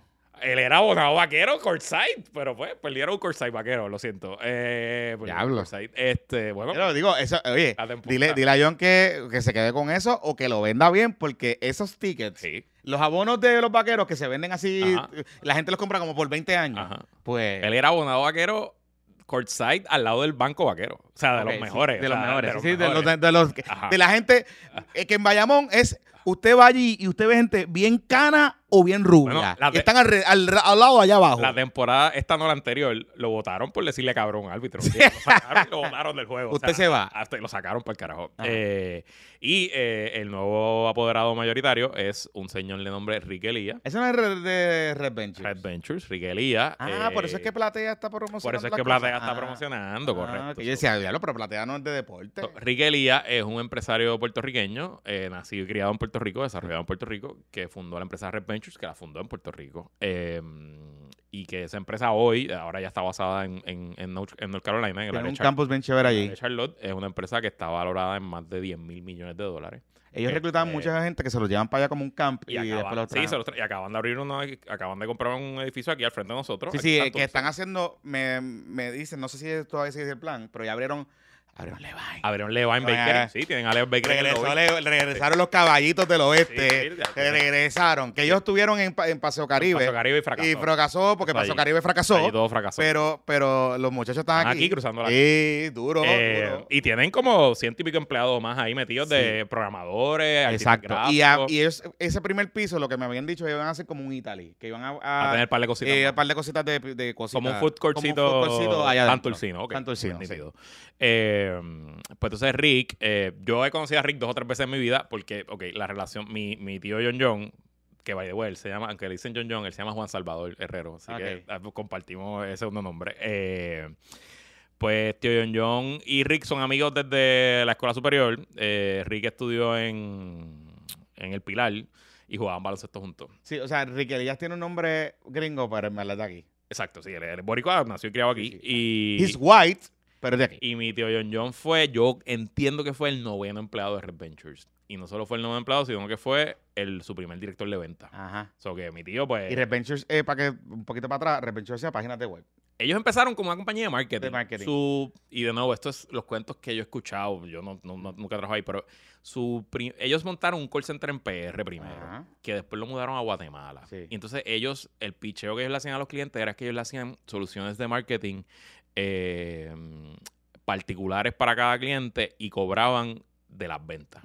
Y según yo entiendo, su primer gran, gran, gran cliente fue DirecTV ujú. Que ellos se ganaron el contrato de las ventas de DirecTV desde Canadá hasta Argentina. Y desde los distintos call centers hacían los call callings y vendían suscripciones de DirecTV. Y si no recuerdo, el deal era que el primer mes de la suscripción era la ganancia de ellos. O sea, porque cada- ellos vendían un paquete de 12 Sí, sí. meses, pues ellos se ganaban el primer mes. Es una estrategia, es una estrategia interesante porque después ellos fueron evolucionando, según tengo entendido, y fueron integrando servicios Correcto, a ese, a y, fueron, tipo de y fueron creciendo. Ajá. Y cuando yo fui al campus de Red Ventures en el 2014, que todavía mi tío vivía allá en, en Charlotte, eh, Charlotte es bien cool, actually. Charlotte súper nítido, era ya era un campus gigante con, era estilo startup, así, estilo Google, con comida gratis para los empleados. Me acuerdo que todas las paredes estaban llenas de, de pizarra y de, y de pantallas con, con ventas, con analytics o distintas cosas. Y ya ellos habían hecho un montón de cosas. De hecho, yo, uno de los websites que yo más sigo y que consumo y que lo discutimos en Qué Buena Vida Podcast es PointSky, que es de Mm. la- ellos compraron ese Ellos- website. exacto, ellos evolucionaron y básicamente ellos compraron CNET, que es un medio de tecnología. y compraron websites con alto tráfico, los- le, le subieron el tráfico y básicamente lo que venden es, no es publicidad, pero es un- una especie de publicidad. Exacto. Es affiliate, affiliate Exacto, links. exacto. Ajá. Y tienen distintas líneas de negocio. Eh, de hecho, y Rick. Rick, además de que, y la compañía es privada, por cierto, no es, no es una compañía pública, así que usted no puede comprar acciones, etcétera. Eh, entiendo que todavía Rick tiene más o menos como 30% de la compañía, y si la compañía vale 10 mil millones, pues usted calcule el net worth de este nuevo apoderado del BCN. Tiene Eh, más chavos que Bad Bunny. Tiene más chavos que Bad Bunny. Y que el de Quebradilla. Y entonces, eh, ¿qué es lo que te iba a decir, carajo? Iba a decir algo más. Bueno, whatever. no Quiere un BCN, quiere un, un equipo BCN. Pero Rick es un fiebrú del básquet sí, sí, él es, él es- él es heavy. Pero fiebrú del básquet, Sí, de que detrás de su, o sea, su oficina de CEO en Red Ventures, atrás lo que hay es una, Una cancha, NBA Regulation. Sí, sí, sí. Y él fue. Eh, Pe- Prefiero Vázquez, pero que juega todavía, le fue- mete. sí, no, y, y él fue eh, de los ownership, fue, eh, tuvo eh, participación en los podcasts de Charlotte en, el con grupo, Jordan. en el grupito que compró Jordan originalmente, exactamente. Correcto, correcto. Este, Pero ahí, este, de hecho, la primera vez que yo conozco el nombre de Enrique Elías es por el baloncesto. ok. Por algo, porque creo que yo no sé si él o auspició un, un campamento o no sé qué, que me fui a un rabbit hole y ahí fue que más o menos como que sabía de esta persona, no, no, lo, no, no sabía mucho de Ah, esto es lo que iba a decir. Y Rick es famoso porque él dio un TED Talk. Ajá, Porque él fue cabrón. ¿Tú te acuerdas del avión que se estrelló en el Hudson? ajá. Él estaba en, Ángel eso. él estaba en, en primera clase ahí, él era el primer asiento y él hizo un TED Talk como que de la experiencia de, como dijo, cuando pensaba que me iba a morir. So, está bastante cabrón el TED Talk, búsquelo, Sí, es sí. súper súper chulo. Eh, so, nada, eh, obviamente pues no, no estoy siendo objetivo aquí, yo sabía que esto iba a pasar hace un tiempito, tenía un acuerdo de confidencialidad con mi tío que no iba a decirlo porque... Ya lo, en verdad, de- de- Y no lo dije, ¿verdad, cabrón? Yo lo dije. Bueno, o sea, los que, te- los que están suscritos al Patreon en el, en Ajá. el, en el backstage van a ver Ajá. este cabrón. Lo que pasó para que no pudiera hablar. Sí, sí, sí. literal, literal. Exacto. literal. Y... A la verdad que tú tienes brillante porque sabía que tú No, ibas, a, cabrón. ibas a venir aquí a- al podcast, Y- guacamayar, bien cabrón, y vas a joder la pendeja. Y Tío John, Tío John se, él vendió, o sea, el sequito de Red Venture salió como en el 2017 y está viendo en PR hace mucho tiempo, o sea que ya él no, él no está trabajando físicamente allí, eh, pero obviamente pues es súper close con Rick y ellos venían ya un par de años detrás de un equipo de BCN, ellos lo estaban buscando. Sí. Y obviamente pues la entrada de un billonario a- al grupo de apoderados pues nos habla de por dónde anda esta liga. Y el sea, nivel que está llegando. Les voy a explicar una cosa. Si Rick Elías decía, yo quiero tener, yo quiero revivir a los polluelos de ahí bonitos. Ajá. El BCN le iba a. El BCN dice, claro que sí, venga por aquí. Aquí está. Aquí tiene su equipo. Aquí está el auspicio de Torrico. Aquí está, y, aquí está el auspicio de Winmar, para que lo ponga también. Exacto, exacto. Este, y- y, Exacto. darle por ahí para abajo. O sea, la liga se está dando cuenta, y esto va a tener muchas repercusiones, muchas repercusiones. Este, creo que van a ser positivas para la liga, pero van a tener muchas repercusiones porque los niveles van a seguir subiendo. Lo próximo que va a pasar, porque eso va a venir por ahí, es eliminar el tema de los topes. De los topes de los refuerzos, de los topes de... la- quizás veamos el aumento de la regla de los refuerzos de refuerzos, todo ese tipo de cosas. Eso va a pasar porque una persona que invierte con el dinero que va a invertir para meterse en la liga quiere buscar la manera de tener un buen espectáculo. Ujú. Y ya la liga ha demostrado que es un imán para jugadores buenos en su prime, en- o, en que, o en todavía en parte su prime. Ujú. Porque de Marcus Cousins viene a Puerto Rico y todavía, tú usted lee todavía los reviews de cómo él estaba jugando en Estados Unidos en los blogs especializados de la mierda. Ujú. Y dice, de Marcus tiene que estar todavía en la Para la NBA. NBA, correcto. ¿Sabes?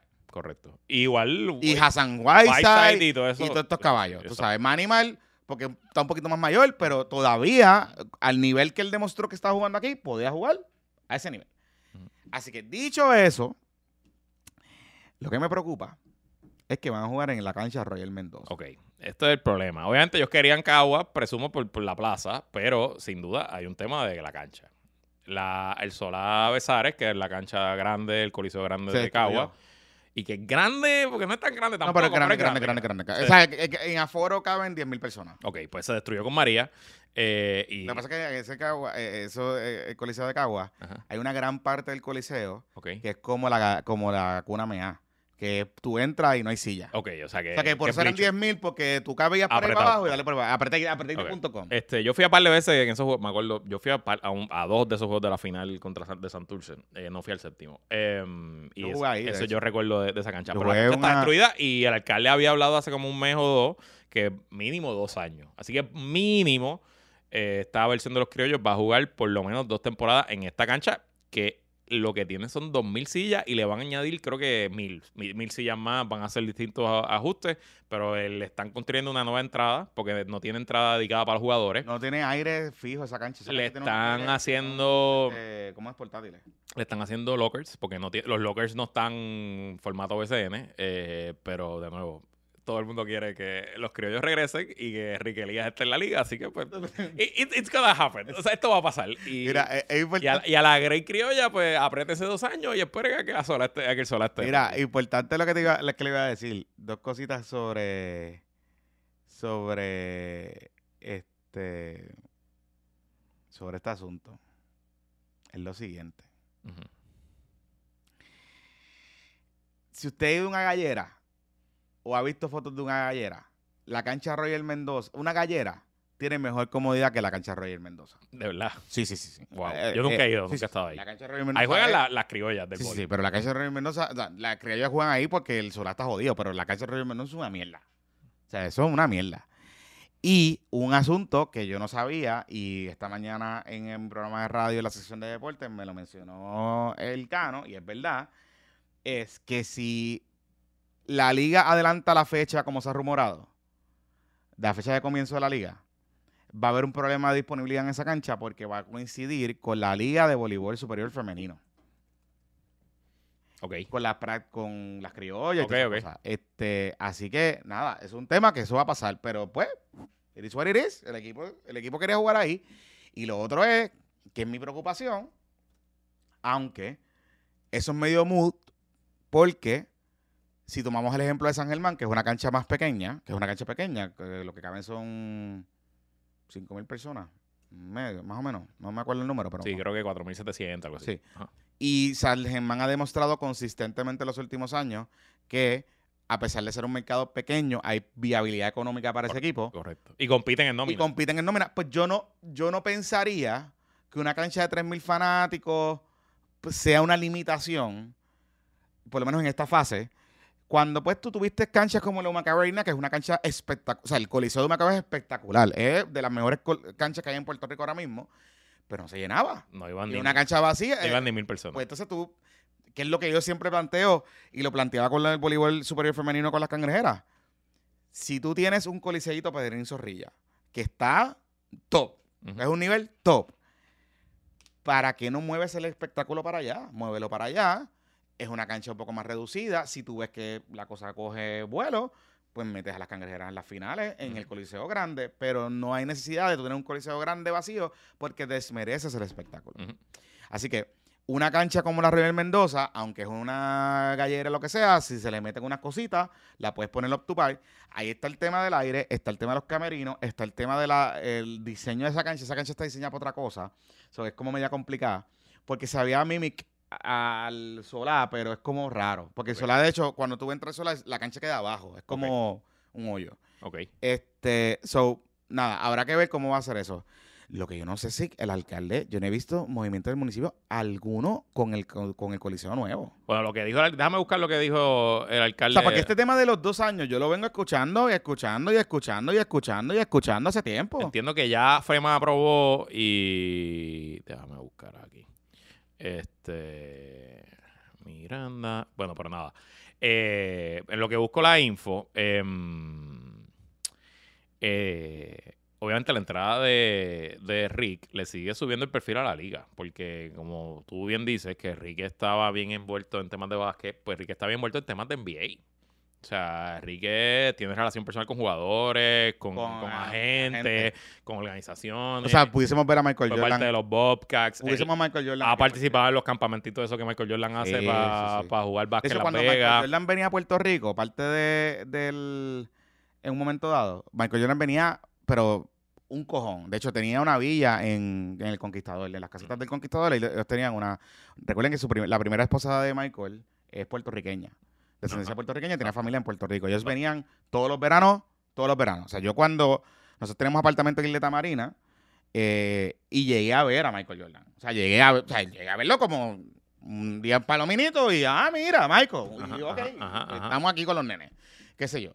Este, y claro, obviamente está con seguridad y whatever, pero, pero tú, era normal tú verlo en Fajardo. La gente, ¿sabes? Como que no, estaba todo el mundo acostumbrado. Ok. Y él traía, todos los años traía gente. Y hubo un año que montaron una cancha para practicar en, en- en- en el hotel. Ok. Así que, nada, Riquelías puede significar que Michael venga un día. Mira, esto es lo que dijo el alcalde el 20 de julio. Dice dónde jugarían. eh, dice, por consiguiente, regresar, el conjunto jugaría en la cancha Roger Mendoza. Según el alcalde, las próximas semanas iniciarán las remodelaciones de la cancha para poder cumplir con los requer- requerimientos del BCN. Esto conlleva una inversión de 7.2 millones. Se le instalarán los canastos de baloncesto. Hay que hacer una mejora general en los camerinos, trabajar con entradas independientes para los jugadores. Se reemplazarán algunas áreas estructurales y un nuevo sistema de sonido. Actualmente la instalación deportiva alberga entre 2.000 a 2.500 fanáticos. Con los cambios esperan acoger a 3.000 personas. Esto se permitirá que esto permitirá que jueguen baloncesto ahí como un proceso, dijo el alcalde. Entonces, ¿cuál es el estatus del Coliseo Héctor Sola Besares?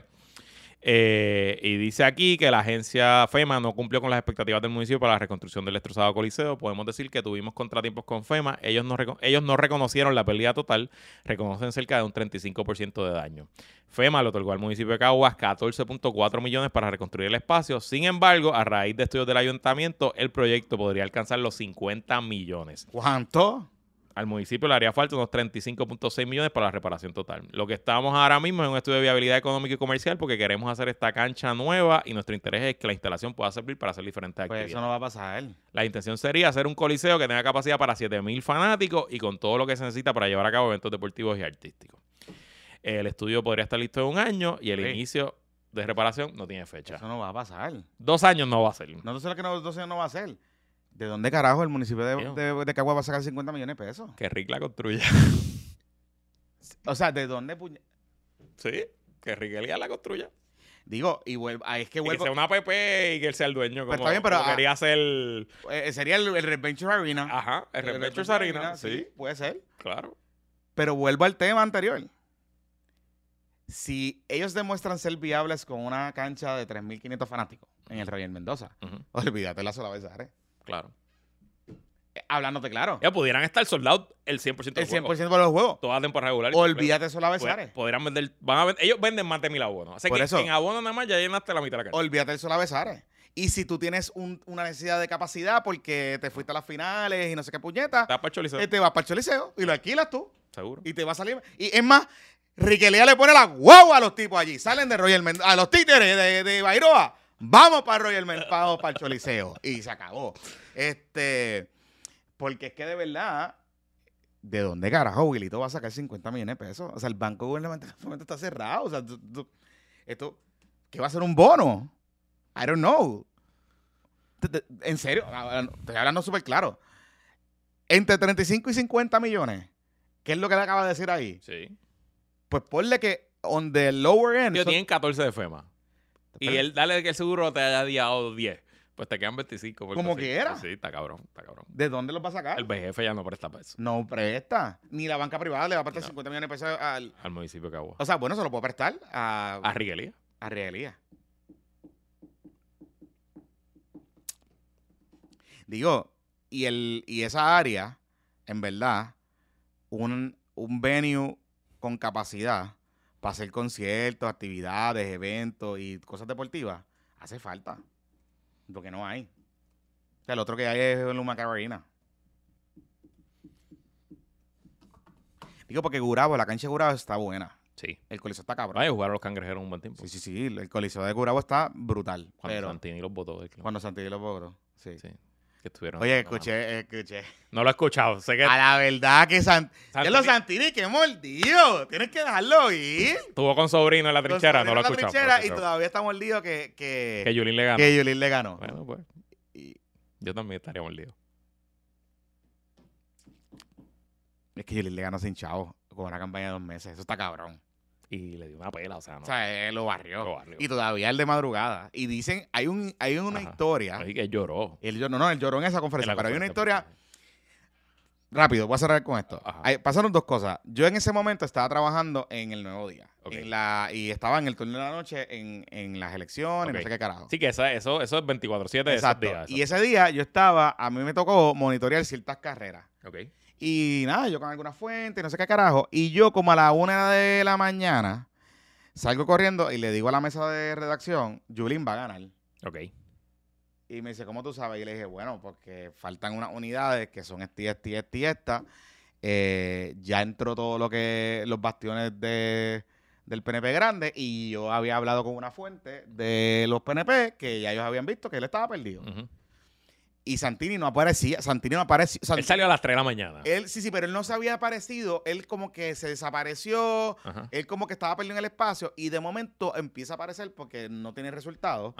Y empieza a joder y llamar a la gente de su comité. Ok. Y cita una reunión así como Ajá. a las 12 de la mañana. Se Ok. pone a las 1 de la mañana. Ajá. Este, y hace una conferencia de prensa. Y entonces yo le digo a la persona, manden a alguien para el comité porque, pues, a buscar una reacción. Ajá. Y de momento llega una convocatoria así súper random de que Santini iba a convocar una conferencia de prensa, que es la conferencia de prensa Ajá. de la madrugada. No es la que él llora. No, de él llora cuando acepta la derrota para el días después. Exacto, él de- es la de la madrugada. Ajá. Y en esa conferencia, bien loco, él estaba como on hinge. Ajá. Pero yo sé, una persona que sabe mucho de, esto, de estas elecciones y de otra persona que me lo corroboró, que a él le habían dicho desde las 3 de la tarde que perdió. Pues es que era obvio. Y yo me doy cuenta porque las unidades que están faltando de entrar son todas unidades del área urbana de San Juan que odian a- que odiaban a Santini. Faltaba el 1, faltaba el Bio San Juan, faltaba, o sea, faltaba todo eso, todo eso, todo eso. Y, y estaban entrando en pocas. Entonces, eh, las pequeñitas unidades que iban entrando de esa zona, Yulín estaba ganando por dobledito, por, por 10%. Yo sabía que Yulín había ganado cuando tiraron los fuegos artificiales. Porque a mí me habían contado Ah. que en el comité Yulín, que era ahí en la central, ellos habían ordenado unos fuegos artificiales, con, pero el Ah. acuerdo con el proveedor era que si no se usaban, no se pagaba. Y cuando yo vi que salieron los fuegos artificiales, ah, pues ganaron, porque, porque ese gasto no lo van a hacer si no lo tuvieran que hacer. Que ya, yo sé que eso, ya ellos ganaron, que en efecto así, Sí, sí, así sí, fue. sí, sí. La Yula ganó y después, pues, fue el resto de historia. Fue una gran alcaldesa su primer cuatrenio, una terrible alcaldesa el segundo. Que, y fue una terrible alcaldesa segundo, irónicamente, después de María. Porque hasta María, ella iba bien. Es más, hasta la respuesta de María ella iba bien. Después fue que nos fuimos barranco abajo. Voy el documental ese, ¿qué pasó? ¿Qué documental? ¿Te acuerdas que ella hizo la fundación esa Son Ella lo hizo. ¿Ella, ella llegó a hacer el documental? ¿Y documental. dónde está ese Yo no sé, pero lo hizo. Ah, lo llega a Sí, lo hizo, lo hizo, lo hizo. Lo hizo Demetrio Fernández, hijo, fue el director. Ah, no sabía. Sí, lo hizo, lo hizo.